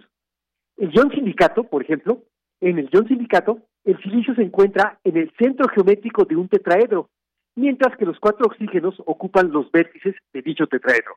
El número de electrones es tal que sobran cuatro cargas negativas, y por eso el ion silicato es una partícula negativa, un anión, es decir, tiene una carga de cuatro menos. En los minerales de silicatos, eh, en el asbesto, por ejemplo, los iones pueden formar largas cadenas, o pueden formar ciclos, o inclusive grandes entramados tipo jaulas o canastas, muy parecido a lo que pueden hacer los compuestos de carbono. De esta capacidad de formar grandes y variados entramados tienen las largas fibras de las que están hechos los asbestos. El asbesto es un excelente aislante térmico y eléctrico. Además, a diferencia de las fibras orgánicas, las del asbesto son fibras minerales muy resistentes a los ácidos, a los álcalis y al fuego. Por eso, al principio y durante miles de años, el asbesto fue utilizado para crear objetos flexibles resistentes al fuego. Y luego ya en la era industrial, en una enorme variedad de aplicaciones, principalmente para la construcción y la protección contra incendios, Mm, como material de construcción en baldosas, azulejos, recubrimiento de tejados, eh, agregando asbesto a los cementos para prevenir incendios, en materiales sometidos a mucha fricción, como ocurre en el cloche o en los frenos o la transmisión de los automóviles, en estructuras metálicas también para evitar incendios, para materias textiles termoresistentes, por ejemplo, los trajes de bombero, y en muchos otros productos, envases, papel, pinturas, talco, etcétera. Hace 4.500 años, al menos, ya se usaba el asbesto. En la región del lago Juojarvi, en la parte oriental de Finlandia, el barro para fabricar ollas o otros instrumentos de cocina ya se fortalecía con antofilita, que es un tipo de asbesto. Es probable que en la antigüedad algunas mortajas se hicieran de asbesto para evitar que las cenizas de los difuntos se mezclaran con las de la madera o con las de algún otro material de los que se utilizaban en las piras funerarias. También es posible que lo usaran para hacer velas perpetuas que pudieran colocarse alrededor de los sepulcros, mechas que no se quemaran, ¿no? Existía también el mito de que las extraordinarias fibras de asbesto procedían de los cabellos de míticas y tóxicas salamandras resistentes al fuego, y lo llamaron lana de salamandra. El término asbesto ya aparece en el siglo I en la historia natural de Nitocayo, el naturalista romano Plinio el Viejo. En el griego antiguo, esta palabra asbestos tenía el significado de inextinguible, seguramente en alusión a la sustancia que se agregaba a las mechas de esas velas que no se consumían con el fuego. Lamentablemente, el asbesto resultó ser terriblemente tóxico. Las largas fibras del asbesto consisten, a su vez, en múltiples fibritas de tamaño microscópico que se desprenden con gran facilidad y se dispersan en el aire y posteriormente, pues, pueden ser inhaladas por todos nosotros. Eh, la inhalación del asbesto está claramente relacionada con tres graves enfermedades, la asbestosis, el cáncer de pulmón y el mesotendioma. Por eso, en la actualidad, el uso del asbesto está completamente prohibido en más de 50 países y estrictamente regulado en muchos otros. Con, bueno, una reflexión final. Con el asbesto se puede hacer trucos de magia. Antiguamente, algunos magos pero sobre todo algunos poderosos y muy bromistas emperadores apantallaban a sus huéspedes arrojando al fuego alguna tela de asbesto. La tela no solo no se quemaba, sino que salía inmaculadamente limpia. Ahí está.